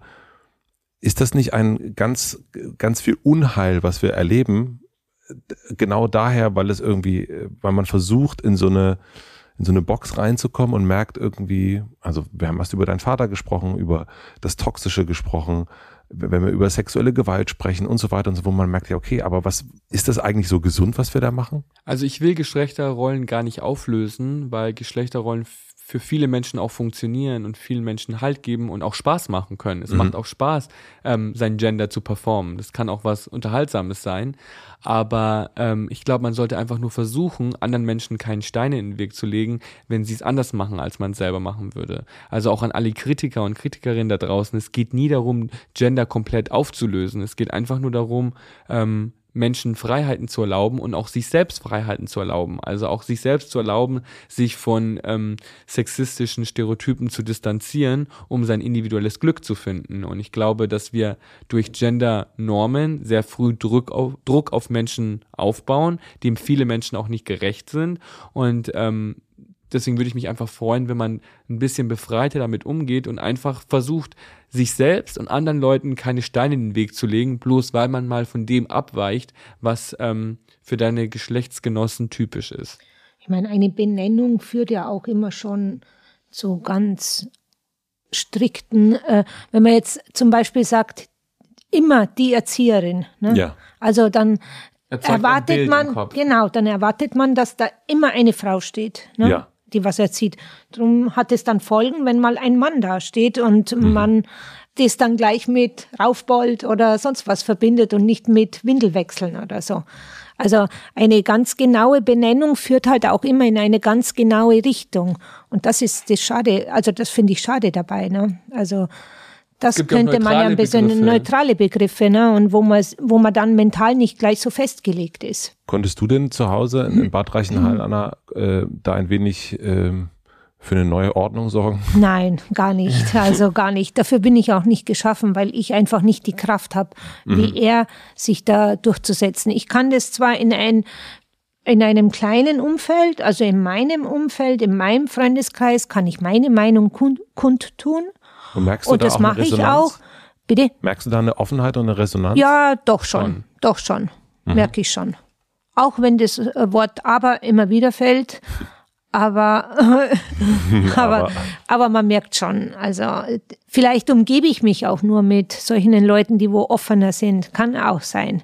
Oder die Leute begegnen mir offener jetzt, weil sie wissen, ich habe einen berühmten Sohn und äh, es ist vielleicht doch ein anderes Gewicht, wie sie, was, was sie jetzt zu mir sagen oder so. Es hat ein anderes Gewicht oder so.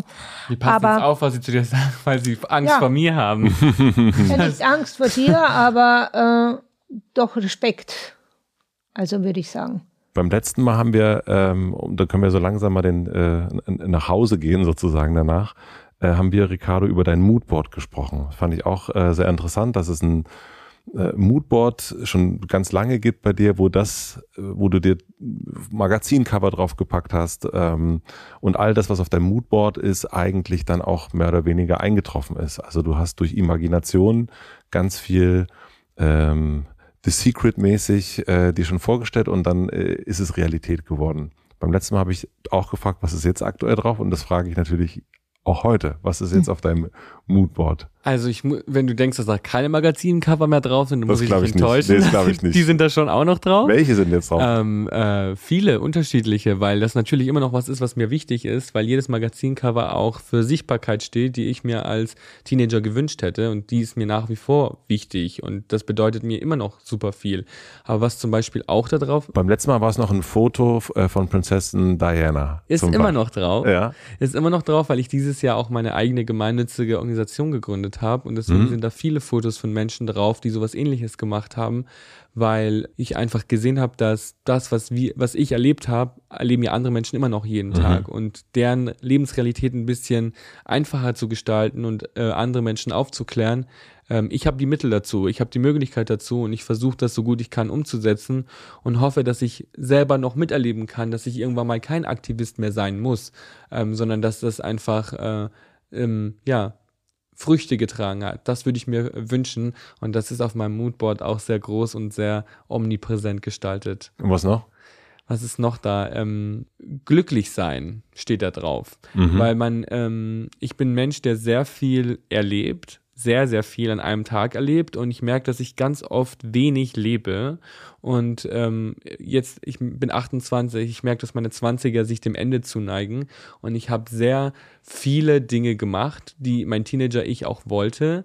Ähm, aber ich merke, dass ich so noch gar nicht so viel gelebt habe. Also ich bin 28, ich habe meinen ersten Freund und äh, ich habe so viele Dinge noch gar nicht gelebt und das steht da als Erinnerung daran, dass man innehält und ähm, nicht nur sich von ähm, von Projekt zu Projekt hangelt, sondern dazwischen auch versucht, sich Zeit zu nehmen, Dinge zu genießen, Momente schön zu gestalten, ähm, Zweisamkeit zu haben mit den Menschen, die dir was bedeuten und äh, eben Zeit sinnvoll und äh, äh, wertvoll zu gestalten. Deswegen meine ich damit so, dass ich ähm, meine Mama zwinge, mit mir dann einen Abend zu haben, wo wir, den wir richtig zelebrieren, weil es vielleicht der einzige Abend sein kann in drei Monaten, wo ich die Zeit dazu habe. Und dann darf der nicht einfach nur ähm, um neun Uhr Abend auf der Couch enden, sondern muss zelebriert werden als Erinnerung, die dann für die nächsten drei Monate hält. Und das steht als Reminder auf, ähm, ja, auf meinem Moodboard Leben. Was steht bei dir drauf, wenn du eins hättest? Vielleicht hast du ja eins, Anna. Also ich habe keins. Ich habe keins. Ich habe mir jetzt nur gerade Gedanken gemacht, wo ich dazugehört habe. Eigentlich ist das ganz toll, wenn man sich auf Moodboard glücklich sein äh, schreibt. schreibt, weil das sehr wichtig ist. Ne? Man kann ja, man ist ja für sein Glück auch sehr viel selber verantwortlich. Mhm. Ne? Also man muss schon auch sehr viel selber dazu beitragen äh, finde ich, um glücklich zu sein, weil man kann nicht erwarten, dass äh, derjenige an deiner Seite oder derjenige dir gegenüber dich glücklich macht. Ne? Also für dein Glück sorgt Mhm. oder so. Also darum fand ich das jetzt ganz schön, dass er sagt, man sollte jeden Moment äh, vom Leben nutzen, äh, um es sich glücklich zu machen. Ne? Das fand ich jetzt sehr schön und äh, daran arbeite ich auch immer. ich neige dazu, mein Leben einfach nur bequem zu machen. Ich hatte, ja, stimmt doch, oder? Ich hatte sehr viel Stress in meinem Leben. Ich habe immer nur gearbeitet, immer nur gearbeitet. Und ich habe, ich, ich, ich sehe, dass ich gar nicht so, so große Bedürfnisse habe wie Urlaub fahren oder äh, jetzt das machen oder dass ich einfach immer nur das Bedürfnis habe, es mir schön, heimlich und ruhig zu machen. Was steht auf deinem Moodboard drauf, Matze? Auf meinem Moodboard steht, äh, weniger Alltag zu haben. Das steht bei mir drauf. Und, und Zeit dafür zu haben, dass was dazwischen kommen kann. Weil das ist, merke ich immer. Äh, Ja, sich nicht so in diesen Alltag rein, also ja, reinfallen zu lassen ständig und mal auch da rauszukommen, gell? voll. Und Termine ab, einfach auch zu sagen, ach, wir haben jetzt eigentlich einen Termin, aber ich bin hier gerade, das hatte ich letzte Woche, das, ich war so stolz auf mich, da habe ich, habe ich ein, äh, war ich essen mit einer Freundin und es war so schön, dass ich dann, und danach hatte ich zwei wichtigere Telefonate und ich habe die einfach abgesagt. habe gesagt, nee, ich sitze hier gerade in der Sonne mit einer Freundin und habe jetzt auch keine blöde, man kann ja als Vater auch immer die Ausrede, äh, ich, mein, mein Sohn oder irgendwas nutzen, sondern Ja. einfach zu sagen, ich habe es hier gerade total schön und ich will diesen schönen Moment genießen. Sorry. Ja. Ähm, und da war ich richtig stolz, dass ich das gemacht habe. Und, ja, da gehört auch viel Mut dazu, gell? ja, das ist so irgendwie, ja. offen- Und die, die Leute die finden das natürlich auch gut, ja. wenn man das macht. Also das ist ja die Ich Erkenntnis. muss, ich muss oft überlegen, was mich glücklich macht. Ich habe das ganz verlernt. Mhm. Also durch meinen Alltag, ne? Also durch Ja. meinen stressigen Alltag. Ich bin immer nur auf die Bedürfnisse anderer eingegangen, ob es jetzt meine Chefs waren oder meine Kunden oder sonst was. Äh, ich muss jetzt echt oft überlegen, was macht mich glücklich. Zimt-Donuts von Bramibal. machen Ja, mich glücklich. genau. Aha, sehr gut. Oh, Nur im ersten Moment. Danach machen sie mich auch unglücklich. das ist das, das ist das Problem. Ja. Ich würde so langsam schließen. Ja. Oder habt ihr noch ein Thema, was euch wichtig ist? Sonst habe ich noch so drei schnelle Fragen. Nö, ich bin sehr happy. Ich Sehr, freue mich auch, dass ihr, dass wir hier zusammensitzen. Danke, danke, dass wir hier sein durften. Was denken andere, machen wir machen wir so Reihe durch, was denken andere über dich, was gar nicht stimmt, Anna? Und dass ich vielleicht sehr zickig bin oder sehr eingebildet bin, nur weil ich eher zurückhaltend bin. Also das kann schon sein, dass manche denken, ich bin sehr eingebildet. Stimmt nicht. Ja, danke. Sag's ihnen. Haben wir jetzt gesagt, auf jeden Fall. Ricardo, was ist bei dir? Ich glaube, andere denken von mir, dass nur weil ich selbstbewusst bin, ich unantastbar bin. Also, dass man mich nicht verletzen kann. Und äh, Selbstbewusstsein ist so eine Sache, die kann im einen Moment super hoch sein und äh, durch eine falsche Bemerkung in den Keller sinken. Und das ist ein Wechselbad der Gefühle, das jeden Tag rauf und runter geht. Und nur weil ich ein Leben lebe, das sehr selbstbestimmt zu sein scheint, heißt es nicht, dass ich nicht genauso für mein Selbstbewusstsein kämpfen muss, wie jede andere Person auch. Mhm. Die nächste Frage von den drei schnellen. Ähm, was lernst du gerade, was du noch nicht so gut kannst? Vielleicht übernimmst du die zuerst und Ja, dann überlege so. ich mir derweil. genau. ich lerne gerade Dinge zu akzeptieren, wie sie sind und auch nicht immer Kontrolle reinzugeben. Die, die Steckdose sozusagen. Ja, also ich lerne einfach gerade so, so, dass ich nicht meinen Perfektionismus nicht immer durchbringen muss, sondern manchmal ist es halt einfach auch nur okay. Manchmal ist es nicht unglaublich perfekt und äh, super durchchoreografiert, sondern manchmal ist es auch einfach okay. Und okay muss dann auch reichen, um den Tag zu überstehen. Und äh, dass egal wie sehr ich mich anstrenge, manche Dinge bleiben auch einfach nur okay. Also egal wie viel Energie ich da reinstecke, es bleibt einfach nur okay. Und das ist manchmal auch völlig in Ordnung. Mhm. Das lerne ich gerade. Und ich lerne gerade, das Leben auf mich zukommen zu lassen, so wie es kommt und nicht immer durchorganisiert zu sein. Ne? Jeden Tag so anzunehmen, wie er kommt Mhm. und ihn dann so auch zu leben. Und damit erfahre ich viel Neues Mhm. und es ist so eine Erleichterung, wenn das Leben nicht so durchorganisiert ist. Und damit lerne ich jetzt gerade umzugehen. Das seid ja eine Selbsthilfegruppe, würde ich sagen. Bisschen, ja. Ja. ja, es ist ja auch ein neuer Lebensabschnitt Ja, für mich. Also äh, früher war ja mein Tag von äh, halb sieben Uhr, 6.30 Uhr in der Früh aufstehen und äh, spätestens um 21 Uhr ins Bett zu gehen, weil danach äh, äh, es sonst zu spät wird für mich. Dann bin ich in der Früh nicht ausgeschlafen, am nächsten Tag nicht äh, voll konzentriert oder leistungsfähig.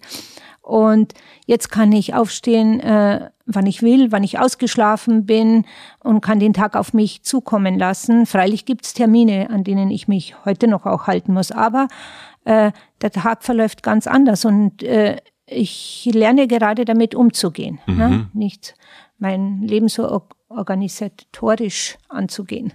Schön. Äh, die letzte Frage, dann, die glaube ich, die können wir jetzt, die könntet ihr zusammen beschreiten, ähm, beschreiben in dem Moment sogar. Äh, ich habe eine große Plakatwand am Alexanderplatz. Imagination ist gefragt und ähm, äh, die beiden Simonettis äh, müssen entscheiden, was auf diesem Plakat für alle BerlinerInnen zu lesen sein wird. Was würdet ihr drauf schreiben? Also glaub- vielleicht schafft ihr eins zusammen, vielleicht aber auch jeder Ja. einzeln. Nee, ich glaube eigentlich, äh, nach, nach unserem Gespräch würde ich vielleicht sogar einfach die Widmung aus unserem Buch nehmen. Also äh, in unserem Buch, die Widmung lautet ja, wir widmen dieses Buch allen Eltern, die ihre Kinder mehr lieben als die Meinung anderer. Und vielleicht kann man das als Appell umformulieren, indem man einfach sagt, liebe BerlinerInnen, liebt eure Kinder mehr als die Meinung anderer. Ja, oder lasst doch alle gleich sein. Also lasst uns doch jeden so annehmen, wie er ist. Mhm. Wir sind alle gleich, egal ob es jetzt Mann, Frau Aber oder sonst irgendwas ist, dass wir alle gleich sind und egal, was man darstellt, es zählt die Person. Also ich weiß jetzt nicht, wie ich das formulieren würde. Ja, überlass aber es wäre, ja, okay, genau. Weil ich finde, ich finde, wir sind nicht alle gleich. Das ist eben das, das ist eben das Problem. Viele von uns sind anders und machen andere Erfahrungen. Und deshalb finde ich es immer schön, wenn man einfach Leute sein lässt, wie sie sind. Aber man muss nicht Ja. alle gleich machen. Es ist auch in Ordnung, Ja, wenn äh, sie, wenn du sie formulierst besonders es eh schon. sind. So. Ja, Und du deswegen- formulierst es eh schon besser. wir, wir meinen dasselbe. Aber Wir meinen das Gleiche, Ja, ja. wir meinen Das das, stimmt. Gleiche, aber ich habe es nicht richtig formuliert. Anna denkt sich gerade, die Diskussion ist jetzt schneller zu Ende, wenn ich Wenn sie einfach nachgibt. Nein, ich bin jetzt wirklich. Seiner, Sehr gut. Also ausnahmsweise mal. Ausnahmsweise direkt, direkt der Meinung. Also möchtest du den Satz nochmal formulieren? Ähm, ja, ich finde den Appell gut, wenn man sagt, liebe BerlinerInnen, lasst äh, ähm, eure Kinder und alle anderen Mitmenschen, nee, Quatsch, jetzt habe ich mich von dir leiten lassen. Jetzt habe ich mich von dir leiten lassen. Äh, äh, äh, liebe BerlinerInnen, liebt eure Kinder mehr als die Meinung anderer. So. Super. Äh, ich glaube, wir, wir- wir gehen jetzt vielleicht einen Donut essen oder sowas. Ja. Vielen Dank, dass ihr da wart. Das fand ich richtig, Dankeschön. richtig Danke schön. dir. Danke, danke, Marcel. danke. danke.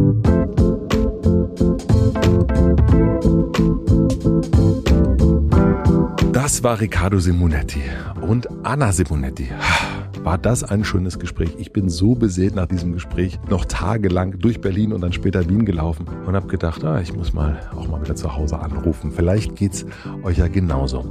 Ich habe so einiges mitgenommen, wie so oft und zwei Sachen sind mir aber besonders in Erinnerung geblieben, nämlich zum einen, dass für eine gelingende Eltern-Kind-Beziehung beide verantwortlich sind, Kind und Eltern. Und das Zelebrieren von Momenten. Ich finde das großartig, dass die beiden das machen, dass sie sich schick anziehen, rausgehen, essen gehen, ins Theater gehen und die gemeinsamen Momente wirklich feiern. Das mache ich wirklich, wirklich viel zu selten. Das muss ich häufiger machen und habe ich mir nochmal richtig vorgenommen. Mal gucken. Herzlichen Dank auf jeden Fall, dass ihr beiden zu Gast war. Das Buch Mama, ich bin schwul gibt es in jedem guten Buchhandel und das kann ich wirklich sehr, sehr empfehlen. Schenkt es vielleicht auch euren Eltern zu Weihnachten.